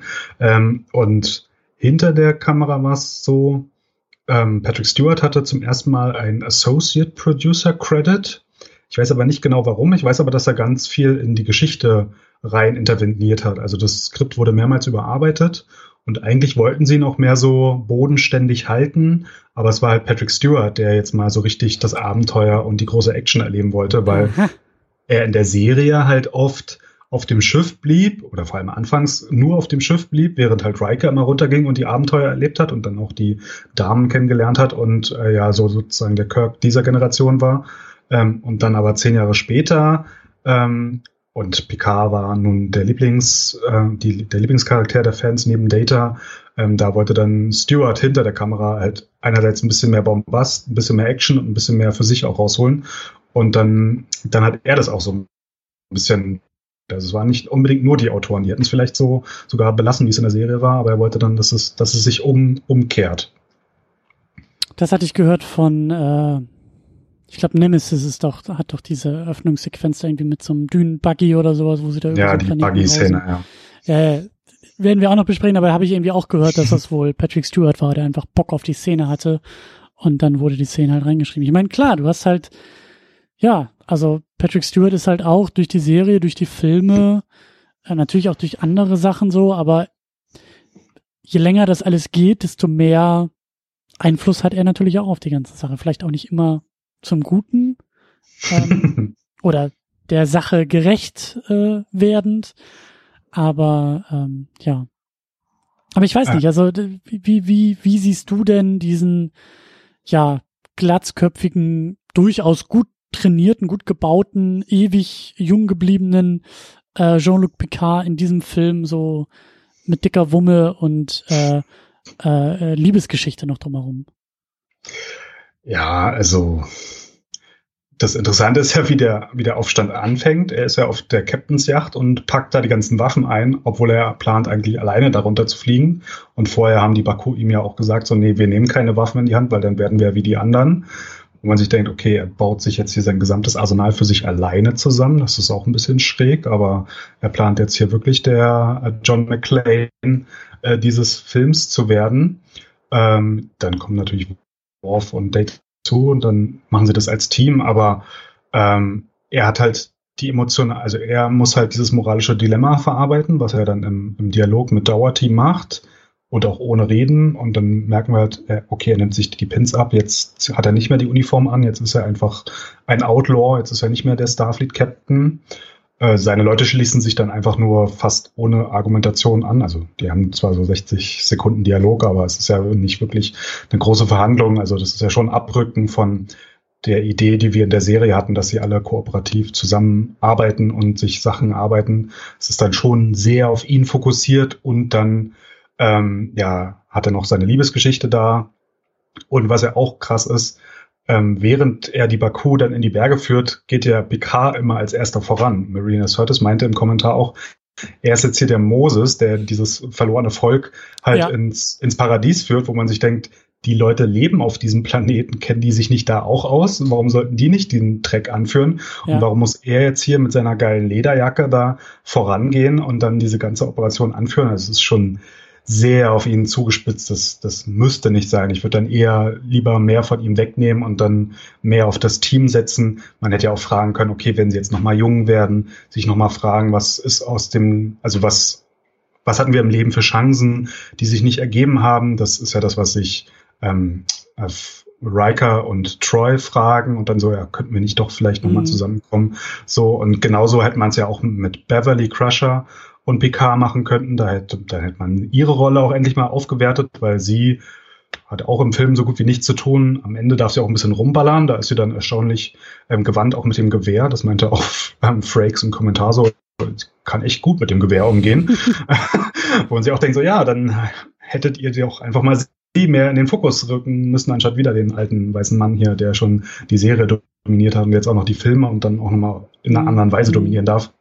Ähm, ja, also ich finde schon, dass es zu sehr auf ihn zugeschnitten ist und fokussiert ist.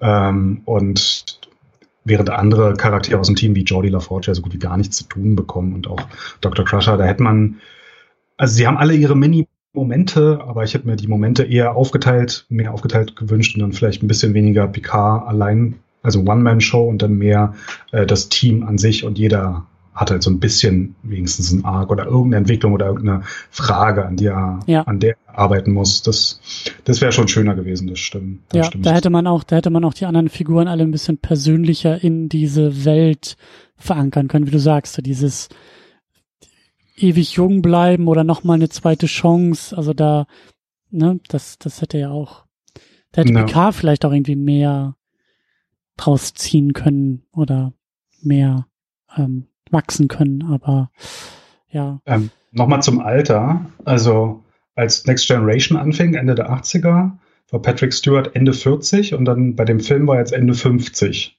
was er jetzt nicht so alt ist. Also er muss schon sehr früh seine Haare verloren haben. Während Frakes halt Mitte 30 während der Serie war und dann Mitte 40 jetzt während dieses Films. Aber es ist dann schon krass, dass dann ähm, ja, Picard der durchtrainierte, äh, ja, glatzköpfige Typ ist. Ich meine, war nicht Stirb langsam 3 auch irgendwie 96, 97 oder so? Also John ja. McClane war sogar parallel auch in seinem Film und sah fast genauso aus wie hier Picard. Während dann Riker schon äh, ja ein bisschen äh, nicht mehr so durchtrainiert war wie noch in der Serie oder gar wie äh, Patrick Stewart. Also ja. Ähm, ja, da hat sich das dann auch von der Körperform umgedreht zwischen dem, der auf den Planeten geht und die Action erleben darf und dem, der auf dem Schiff bleibt und dann das Schiff kommandieren darf. Das ist schon irgendwie lustig. Mhm. Ja. Äh, die wichtigste Frage das wichtigste ja. Thema, was wir ja auch immer hier bei diesen Star Trek ähm, Filmen und Episoden versuchen äh, rauszuarbeiten, weil du das für dich so ähm, als äh, ja als als äh, oberste Direktive in Sachen Star Trek Auseinandersetzung äh, ähm, äh, ausgeschrieben hast, ist halt diese ethisch-moralische Frage. Also du ähm, ich glaube, da hatten wir ganz am Anfang dieser Auseinandersetzung mal, hab, hab ich glaube ich mal dieses Pendel irgendwie aufgemacht, ne? Wir haben diese, diese, entweder Star Trek ist äh, Blockbuster, Action, hau drauf, äh, John McClane, äh, Kirk, der Draufgänger-Kino, oder es schwingt halt rüber zu einer Verhandlung von moralischen Themen, von ethischen Themen und vielleicht auch von, von ja, Fragestellungen, die halt dann in vielleicht etwas ruhigeren Tönen äh, mit diesem Film verhandelt werden. Und da ist natürlich, also hier haben wir schon, haben wir schon drüber gesprochen, diese, diese Frage, wie mit diesem Planeten, wie mit diesem Volk umgegangen wird, oder? Das ist doch eigentlich so das moralische Kernthema. Oder würdest du ja. was anderes nennen? Nee, nee, das ist die große zentrale ethisch-moralische Frage. Und um nochmal zum beim Pendel anzufangen, also wir hatten ja den ersten Film, der sehr ruhig, sehr philosophisch sehr langsam war, also The Motionless Picture ja auch nicht umsonst genannt wurde. Dann als zweites halt diese Rachegeschichte mit Khan und dieser Actionfilm durch und durch.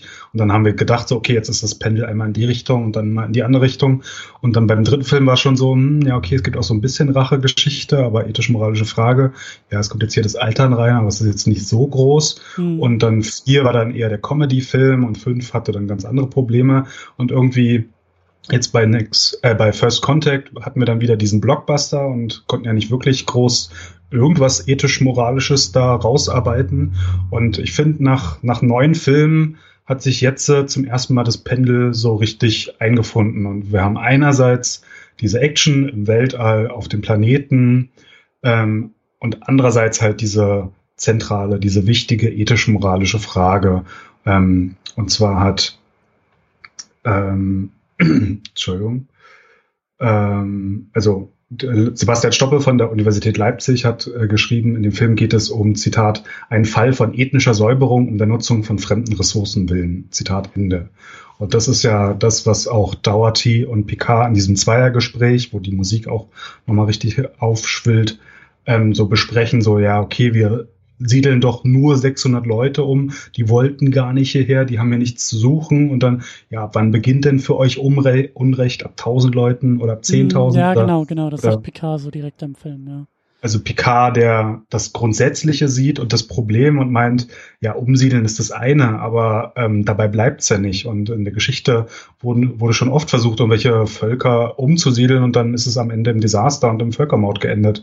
Ähm, da meinten sie auch im Kommentar nochmal, na, natürlich einerseits die Internierung der Japaner im Zweiten Weltkrieg in den USA, aber auch die, wie mit den Ureinwohnern umgegangen wurde, mit den Reservaten, die dann nochmal neu zugeschnitten wurden und dann wurden sie ja. verschoben und so. Und das ist ja all diese Geschichten, wo es nur darum ging, ein paar Leute umzusiedeln, um dann, weiß nicht, eine Eisenbahn zu bauen oder sonst was.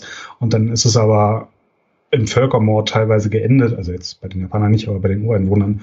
Ähm, und das ist diese, diese Frage, ab wann beginnt Unrecht oder wenn wir jetzt alle davon profitieren und alle doppelt so alt werden, haben wir dann nicht alle was gewonnen und ist doch egal mit den 600 Leuten, so, die wollten da eh nicht hin, die sind hier nur zufällig gelandet.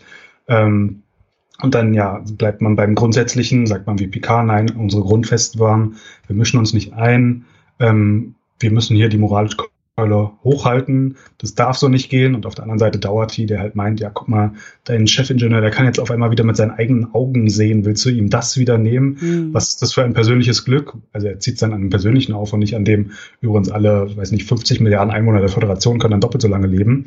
Ähm, und ja, diese, diese Frage, die da verhandelt wird, ähm, das, das finde ich halt das, das Tolle an dem Film. Und dann ist ja auch der Aufhänger, warum sie dann in die Berge ziehen, ist, naja, also die Föderation ist jetzt hier irgendwie schon so leicht korrumpiert und will diese Leute umsiedeln, aber sie würden jetzt nicht damit anfangen, diese Ringe zu zerstören, also, äh, also zu auszubeuten, wovon dann der Planet stirbt, wenn da Leute noch drauf sind. Und deswegen müssen wir jetzt ähm, so. dafür sorgen, dass diese Menschen hier überleben. Und das ist, ähm, und dann fangen ja die Zone an und machen dann hier ihre Markierung und beamen die Leute so einzeln hoch wogegen sich ja dann die ähm, Enterprise Crew auf dem, auf dem Planeten wehrt, indem sie ja dann diese Drohnen abschießt und so. Und das ist ja dann der Aufhänger für die Geschichte. Also wir haben ja keinen keinen Racheplot oder keinen keinen keinen sinnlosen mhm. Straffeldzug oder so, sondern es gibt ja ganz klar definierte Regeln. Okay, sie sind schon leicht amoralisch, aber sie würden die Leute ja wenigstens nicht umbringen. Das ist erst dann am Ende, als Ruafo dann wirklich verrückt wird und sagt so, ach komm, jetzt fangen wir einfach an hier mit unserem Ding und alle, die noch auf dem Planeten sind, die sterben dann halt, ist ja egal. Aber das ist ja auch eine Entwicklung. Er ist am Anfang schon genervt von der Föderation und ihren moralischen Regeln und es dauert alles so lange und dann ist auch dieser Data da auf einmal amok gelaufen. Jetzt sind wir wieder Monate zurückgeworfen in unserem tollen Plan, ähm, der dann, dann läuft ihm ja das erste Mal auch Blut da aus der Stirn. Das ist ja auch so ein krasser Effekt. Mhm. Ähm, der dann halt einfach immer, immer mehr daran also nicht scheitert, aber der sich immer mehr darüber aufregt, um sich dann am Ende halt von der Föderation abzuwenden und dann halt Admiral Dougherty zu Tode zu liften, ähm, um dann zu sagen, so, okay, die Föderation wird einfach nicht mitbekommen, was wir hier machen und wir ziehen es jetzt durch. Scheißegal, wie viele Leute da noch auf diesem Planeten sind.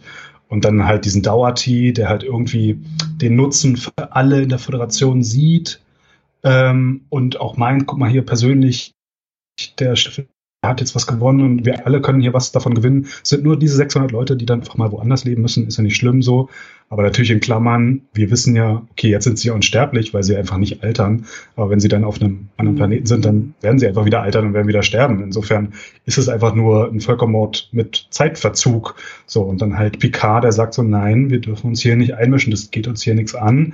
Und wenn die Sona da unbedingt wieder jünger werden wollen, dann müssen sie sich halt irgendwo auf den Planeten beamen. Die müssen ja nicht direkt neben dem Dorf von diesen 600 Leuten sein. Der Planet wird ja groß genug sein. Können ja irgendwo anders sich eine Kolonie aufbauen. Und auch wenn es dann Jahrzehnte dauert, bis sie wieder jünger werden, aber es wird ihnen ja trotzdem helfen. Ich meine, theoretisch könnten ja alle aus der Föderation auf der abgewandten Seite von dem Planeten leben und sich einmal ein paar Jahre jünger machen lassen und dann wieder äh, weiterarbeiten. Ich meine, das wäre ja auch ein toller Urlaubsort. Ich wollte gerade sagen, du baust einfach ein Hotel hin und äh, verdienst die verdienst dir eine goldene Nase, wenn es ja, es, geben würde. Es gibt, aber. Es gibt ja in, in Star Trek Riser hier den, den Urlaubsplaneten, wo sie in mehreren Serien mal hin äh, zurückkehren und dann halt unterschiedliche Abenteuer, Liebesgeschichten, sonst was erleben. Ähm, aber der Urlaubsplanet ist auch großartig. ja, äh, und ich meine, dieser Planet wäre doch einfach viel besser, wenn dann alle jünger werden ja. und alle wieder gesünder und wieder äh, ja dann einfach also ich meine, das, das ist doch die Perfektion von Urlaub, wenn man auf so einem Planeten und wenn es nur für ein paar Tage ist, so wie diese entführte Crew, also entführt, also die, die Leute, die dann Data da also quasi festgesetzt hat, ähm, von denen sagt der Crusher auch so, ey, den Leuten geht's hier viel besser, als, als es eigentlich sein sollte. Sie hat sie ja sogar in Quarantäne gebracht, weil sie nicht wusste, was dieser Planet vielleicht mit ihnen macht und dann, ey, ja, deren Werte sind übrigens toller, als sie sein müssten. Also den Leuten geht's viel besser als, mhm. als uns allen. Ähm, ja, und diese, dieses Dilemma oder diese Frage oder diesen Konflikt, woran sich ja dann auch alle die Action und so aufhängt, ähm, das, das finde ich halt auch so toll. Und auch dieser Dauerty, der halt so leicht zwielichtig, also was heißt leicht zwielichtig? Am Ende werden die Leute ja sterben, also sie werden normal lang leben, aber jetzt können sie nicht sterben und dann werden sie wieder sterben. Also er ist schon zwielichtig. Ähm, und dann sagt halt Bravo zu ihm so, naja, die Enterprise, die wird schon nicht zurückkehren und ich muss jetzt meine Schiffe losschicken, um die dann an, äh, abzufangen und vielleicht wollen sie dann nicht umdrehen.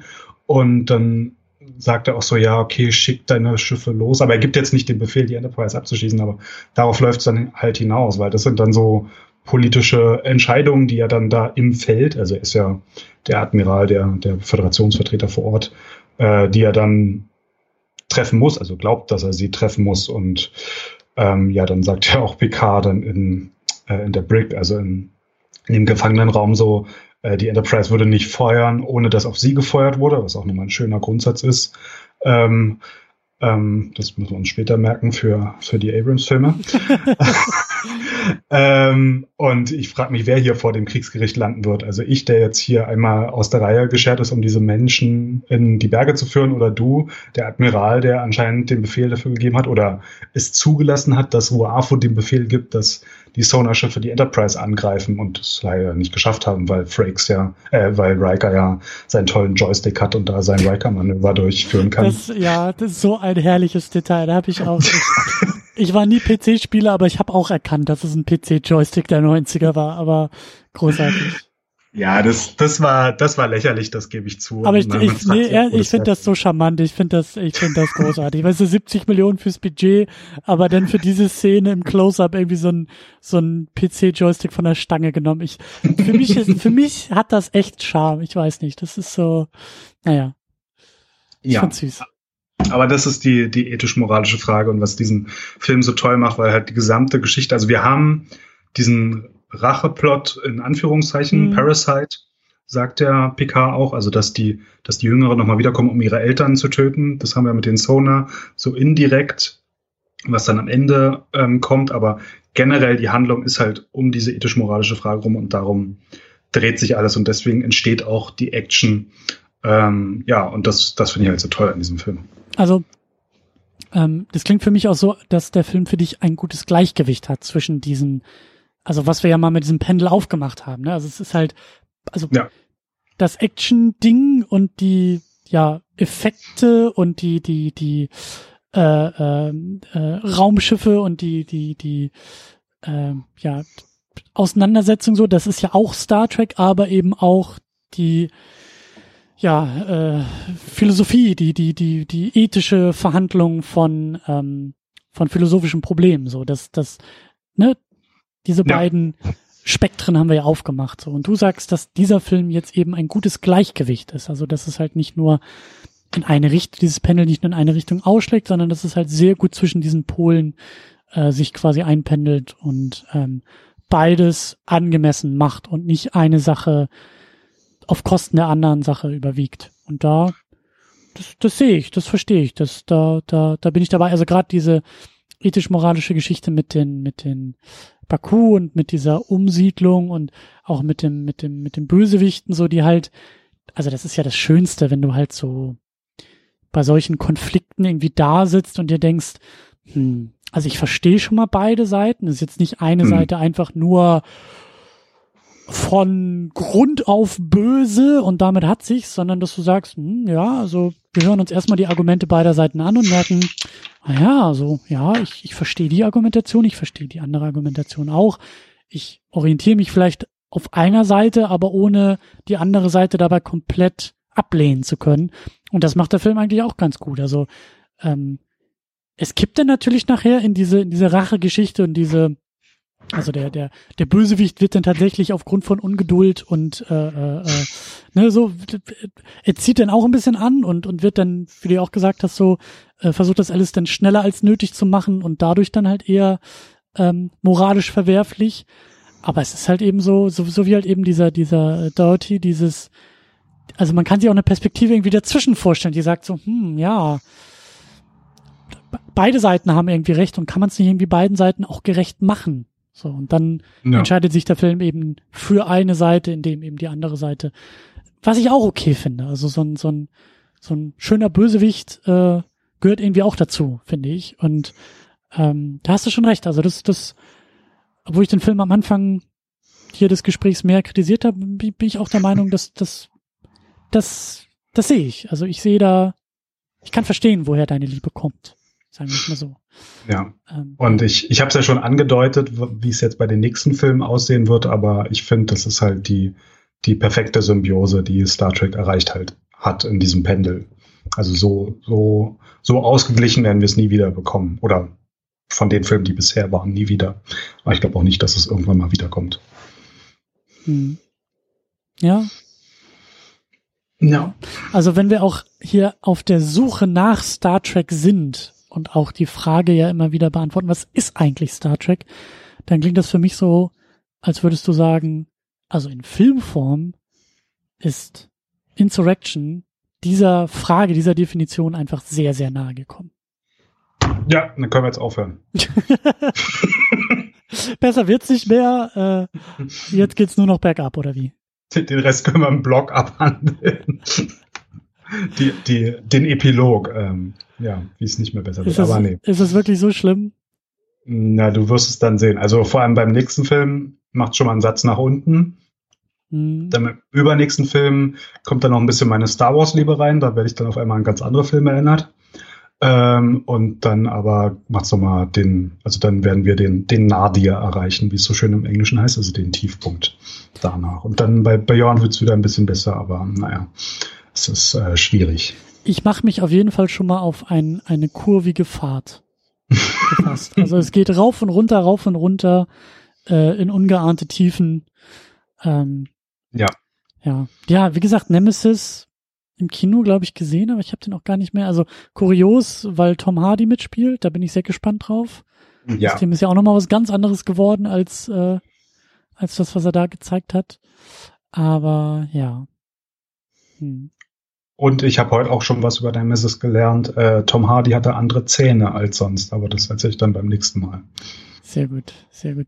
Gibt es denn noch etwas, was du hier zu Insurrection loswerden willst? Weil sonst würde ich, glaube ich, langsam ja, also es gibt noch einen Aspekt, den ich ja auch seit Star Trek 5 immer wieder erwähne. Und zwar bei 5, bei, also 5, bei 7 und jetzt auch bei 9 haben wir immer Computerspiele zum Film gehabt. Ah. Bei 5 bei 5 war das ja, wir erzählen nochmal den, äh, den Film nach als Spiel. Ganz kurz, das war ja so ein kurzes C64-Spiel oder so, das war ja was ganz Kleines. Dann Generations, da war es ein bisschen umfangreicher, das hatte ich sogar mal gespielt. Das ist ja noch was anderes. Und hier war das so, ähm, genau als dieser Film rauskam, also in 98 hat Activision mhm. die Lizenz erworben, Star Trek-Spiele zu machen.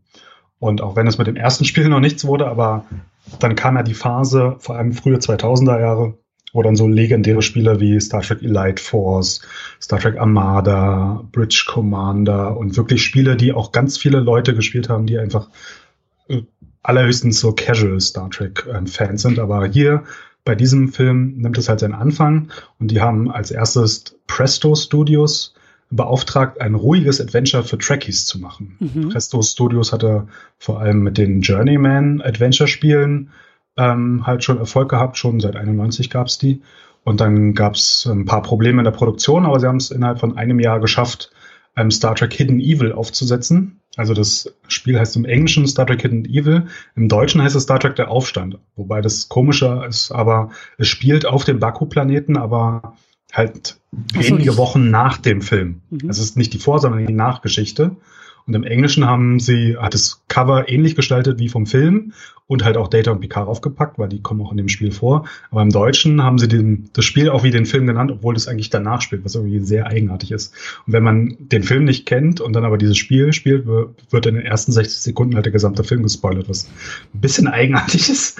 Ähm, ja, aber das ist nochmal so ein, so ein klassisches Star Trek Adventure. Ist, glaube ich, nicht gut gealtert. Die Grafik sieht auch äh, grenzwertig aus heutzutage, aber ähm, Activision hat damals angefangen, und das wollte ich nur erwähnen, weil dann für Leute, die Elite Force und Elite Force 2 und Away Team und was es damals nicht alles gab, gespielt haben, da nimmt das seinen Anfang, die, die Activision Star Trek Geschichte. Hast du das denn mal gespielt, dieses äh, Hidden Evil, aka der Aufstand? Hm, ja, ein bisschen. Ich habe mir auch ähm, den Walkthrough komplett mal angeguckt. Ähm, ich glaube, da muss man sehr viel Geduld einbringen und die Rezension war jetzt auch nicht so toll.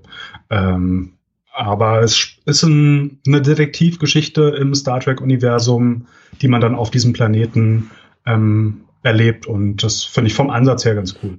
Wollte ich jetzt auch gerade sagen, also ne, das zumindest schon mal das richtige Genre gefunden. Also ein ruhiges Adventure äh, scheint für mich gut auf Star Trek zu passen. Also da wäre jetzt glaube ich so ein Ego-Shooter vielleicht nicht ganz so äh, sinnig. Das kommt noch später. Also, ich wusste es, ich wusste es. Ich hätte, ich hätte den Satz nicht zu Ende sprechen sollen, aber ja. Ja. Achso, und eine Sache noch, das habe ich jetzt auch nicht gelesen. Das wäre natürlich super gewesen, wenn ich das jetzt für diesen Podcast gelesen hätte, aber es braucht ein bisschen länger. Und zwar Michael Piller der halt diesen Film geschrieben hat, der hat auch ein Buch geschrieben mhm. über die komplette Produktion des Films, also sowohl Licht als auch Schatten. Und so hat da alles mäßig oder wie? Ja, so ungefähr, aber wirklich teilweise wochenweise, was wann entschieden wurde, wer wo rein ähm, gelabert hat und er musste auch mehrmals das Skript umschreiben, was dann alles verändert wurde, auf wessen Einspruch und so. Und dieses Buch wollte Paramount nicht veröffentlichen, weil wenn sie halt so ein Making-of oder so ein The Art-of-Buch machen, dann soll es halt ja, tolle Promo für den Film sein. Und das war aber wohl eine ziemlich ausdifferenzierte Erzählung davon, wie dieser Film entstanden ist. Und es ist offiziell nie erschienen, aber im Internet gibt es ein PDF davon. Also ich habe das PDF auch, wie gesagt, jetzt aus Zeitgründen nicht gelesen, aber ich habe einen Artikel von Entertainment Weekly drüber gelesen ähm, und die haben auch empfohlen, also der Entertainment Weekly Artikel ist Anfang der 2000er Jahre erschienen. Die meinten, das ist das beste Buch ähm, im frühen Jahrtausend, was man zu Film, Studiowesen und zu Filmproduktion äh, lesen muss oder was es gibt. Also das ähm, die, die, haben das empfohlen und ja, ich selber habe es nicht gelesen. Wenn das jemand gelesen hat, ähm, dann würde ich mich in den Kommentaren natürlich darüber freuen, ob es sich wirklich lohnt oder ob es vielleicht zu detailliert ist. Weil zu diesem Spiel, was ich gerade erwähnt habe, da gibt es auch so einen längeren Artikel, auf Gamer Sutra, wo einer aus der Spielproduktion halt auch erzählt hat, was da alles detailliert schiefgelaufen ist. Das war ein bisschen zu, zu nerdy, sag ich mal. Also da war ich dann zu wenig auch in Grafikerstellung und so drin, um das zu verstehen. Mhm. Ähm, aber jetzt bei diesem Film, das würde mich dann schon interessieren, wenn es mal jemand gelesen hat, ob das zu detailliert ist oder ob das eine interessante Geschichte ist, die man gelesen haben sollte oder ob man die als Laie oder als interessierter Laie überhaupt versteht. Mhm, ist so ein bisschen die Frage auch, für wen er das dann geschrieben hat, ne? Also ja. welchen Kenntnisstand sozusagen da auch nötig ist. Aber es klingt auf jeden ja. Fall spannend. Also gerade wenn das natürlich, wenn das Studio das halt äh, niemals offiziell released hat, dann, hey, dann ist es gleich, äh, also ich glaube, ja. das hat, das hat den, den, den Eignungstest schon mal bestanden quasi.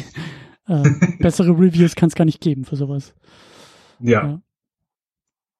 Ja, gut, dann äh, machen wir ein neuntes Mal in Sachen Star Trek, zumindest vorerst äh, die äh, Schotten dicht und äh, kommen langsam zum Ende und haben dann noch ja einen Anlauf, einen äh, Film vor uns. Äh, haben wir auch schon öfter erwähnt, Star Trek Nemesis, der zehnte Film, der letzte Film mit der TNG-Crew. Ähm, ich glaube, da, da müsste ich auch nochmal nachgucken. Ich meine, sowas gelesen zu haben, wie sogar tatsächlich das Spielfilmdebüt von Tom Hardy. Ähm, das wird auch nochmal spannend, äh, so ein bisschen zu recherchieren. Aber ja, äh, wie wir auch schon gesagt hatten, in Sachen Zahlen, in Sachen, ja, wie soll man sagen, in Sachen, in Sachen Relevanz, ähm, auch ein ziemlicher Tiefpunkt für Star Trek. Also nach diesem Film ist dann ja wirklich erstmal lange Zeit im Kino Sense. Und, äh, naja, also es sind sieben Jahre, es kam natürlich mir lange vor, weil ich gerade Star Trek-Fan geworden war und dann waren auf einmal alle Serien und Filme vorbei, das war ein bisschen traurig. Also es ist schon lang, aber wenn man sich äh, vor Augen führt, dass zwischen Star Wars 6 und Star Wars 1 waren ja 16, 17 Jahre. Also es gibt noch ganz andere große Lücken so, aber für Star Trek war das schon die größte Lücke, die es bisher gab. Und vor allen Dingen auch die bedeutungsvollste Lücke, weil du hast ja dann mit dem Abrams äh, Neustart parallel, wie heißt das, Kelvin-Universum oder so. Also so, radi so radikal ist Star Trek denn ja auch noch nie weitergeführt worden. Also so radikal anders auch. Ähm, ohne Serie, ohne eine Seriencrew, die wir irgendwie schon kennen. Also da, da, da bin ich mal gespannt, ob wir quasi äh, zwei Stunden lang zugucken können, wie Star Trek Nemesis einfach einen Haufen Erde verbrennt, nämlich äh, dem den guten Willen in Sachen Star Trek und in, in Sachen äh, TNG Crew. Also ähm, da muss ja so einiges passiert sein, dass halt auch so äh, radikal neu dann auch angesetzt wurde mit J.J. Abrams. Aber da kommen wir dann auch noch drauf zu sprechen. Die drei Filme, die bis hierhin drei Filme, haben wir dann ja auch noch vor uns und ich glaube, ähm, zumindest was aktuell der Stand ist, scheint es ja mit dieser Kelvin-Timeline oder zumindest mit Abrams produzierten Star Treks dann ja auch erstmal durch zu sein. Also selbst wenn dieser nebulöse äh, Quentin Tarantino Star Trek kommen soll, soll ja, glaube ich, auch eher was, was eigenes sein. Also. Na, der wäre ja auch von Abrams produziert, aber es wäre wahrscheinlich, also es wäre ohne Chris Pine und mhm. Zachary mhm. Quinto, was schon mal okay. eigenartig ist. Die anderen haben, glaube ich, noch Verträge. Ähm, aber jetzt im Umfeld von Cannes wurde halt gesagt, so, naja, dass Tarantino da irgendwie dran sitzt und ein Skript geschrieben hat, aber ob Paramount das Go gegeben hat, äh, da gibt's noch gar keine Nachrichten dazu. Also ich glaube, das haben sie noch nicht bekannt gegeben. Und wo das dann spielt und was das dann für eine Geschichte ist, ähm, ja, das steht alles noch in den Sternen. Also da, ich glaube, wenn wir soweit sind mit Star Trek 13 durch, dann ist auch erstmal mit der Filmreihe vorbei und mal gucken, ob es überhaupt weitergeht und wie es dann weitergeht. Ja, aber da kommen wir dann ja vor allen Dingen bei den Abrams-Filmen nochmal dann gesonderter drauf zu sprechen. Aber ja, wir nähern uns ganz langsam, aber dann doch stetig äh, der Ziellinie. Aber erstmal eben in der nächsten Ausgabe. Nemesis, also äh, konkrete Pläne haben wir noch nicht, aber äh, ich glaube, da haben wir auch schon mal so grob drüber gesprochen. Also der Plan ist ja schon zumindest mit Nemesis noch in diesem Jahr 2019 ja. äh, auch fertig zu werden. Dann haben wir in diesem Jahr die TNG Crew, dann könnte man entweder noch in diesem Jahr oder erst in 2020 dann bei Abrams weitermachen. Aber wir haben noch was vor uns. Wir haben noch was ja. vor uns. Das kriegen ja, wir hin. Dann äh, hole ich auch noch mal tief Luft und setze noch einmal an, denn äh, du hast es ja auch schon erwähnt. Wir haben einen Kommentarbereich. In diesem Kommentarbereich seid ihr natürlich jetzt herzlich eingeladen, euch zu beteiligen. Rückmeldung, weitere Infos zu dem Film, vielleicht auch eure persönliche Einschätzung zum Film innerhalb der Serie. Vielleicht sagt ihr, hm, äh, Davids große Liebe und Leidenschaft zu dem Film äh, könnt ihr vielleicht nicht ganz teilen und habt eine andere Meinung dazu oder oder oder oder oder alles das könnt ihr bei uns unter secondunit-podcast.de am besten dalassen. Ihr könnt natürlich auch auf Twitter schreiben, ihr könnt uns auch äh, bei Letterboxd folgen, ihr könnt äh, uns überall eigentlich anklicken, wo es irgendwie dieses Internet gibt. Aber die Heimatbasis, das Blog bei uns, ist eigentlich immer noch die beste. Und da findet ihr eben im Kommentarbereich. Und da dürft ihr euch sehr, sehr gerne beteiligen und Dort findet ihr auch entsprechende Links zu David, vor allen Dingen zu dem Mateschrank, den es auch direkt unter mateschrank.wordpress.com zu lesen gibt. Und bei Twitter bist du auch, das werden wir auch verlinken. Und ich glaube, ja, das sind ja. so die wichtigsten Adressen und Stationen. Gut, dann äh, würde ich sagen, beamen wir uns langsam wieder hoch und äh, freuen uns schon auf die nächste Außenmission hier in Sachen Star Trek. Und ja, vielen Dank fürs Zuhören und vielen Dank fürs Mitmachen. Bis zum nächsten Mal. Tschüss. Tschüss.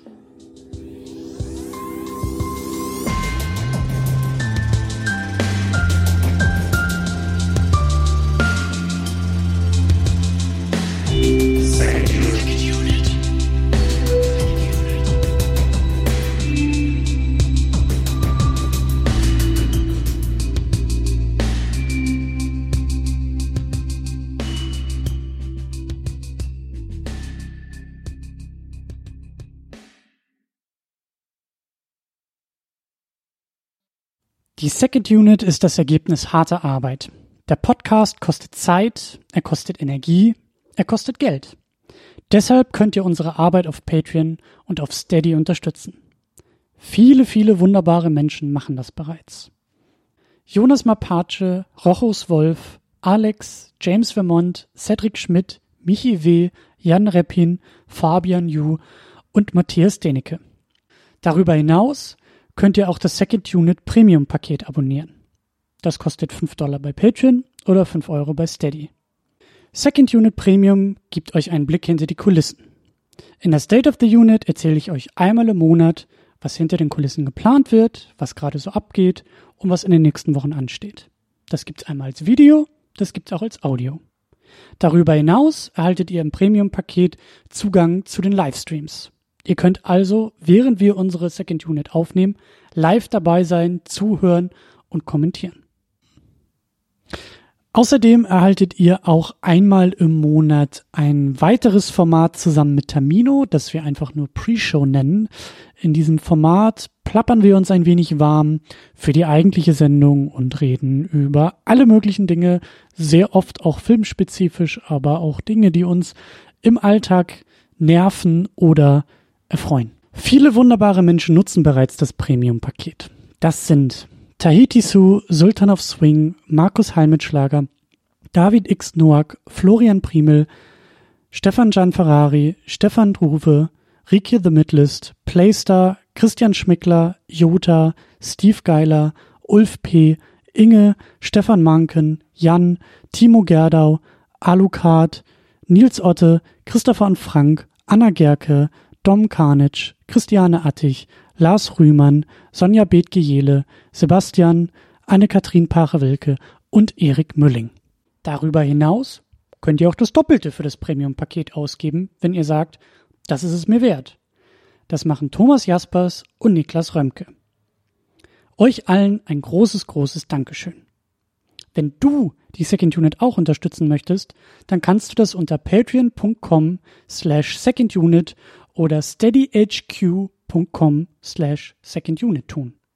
Vielen Dank.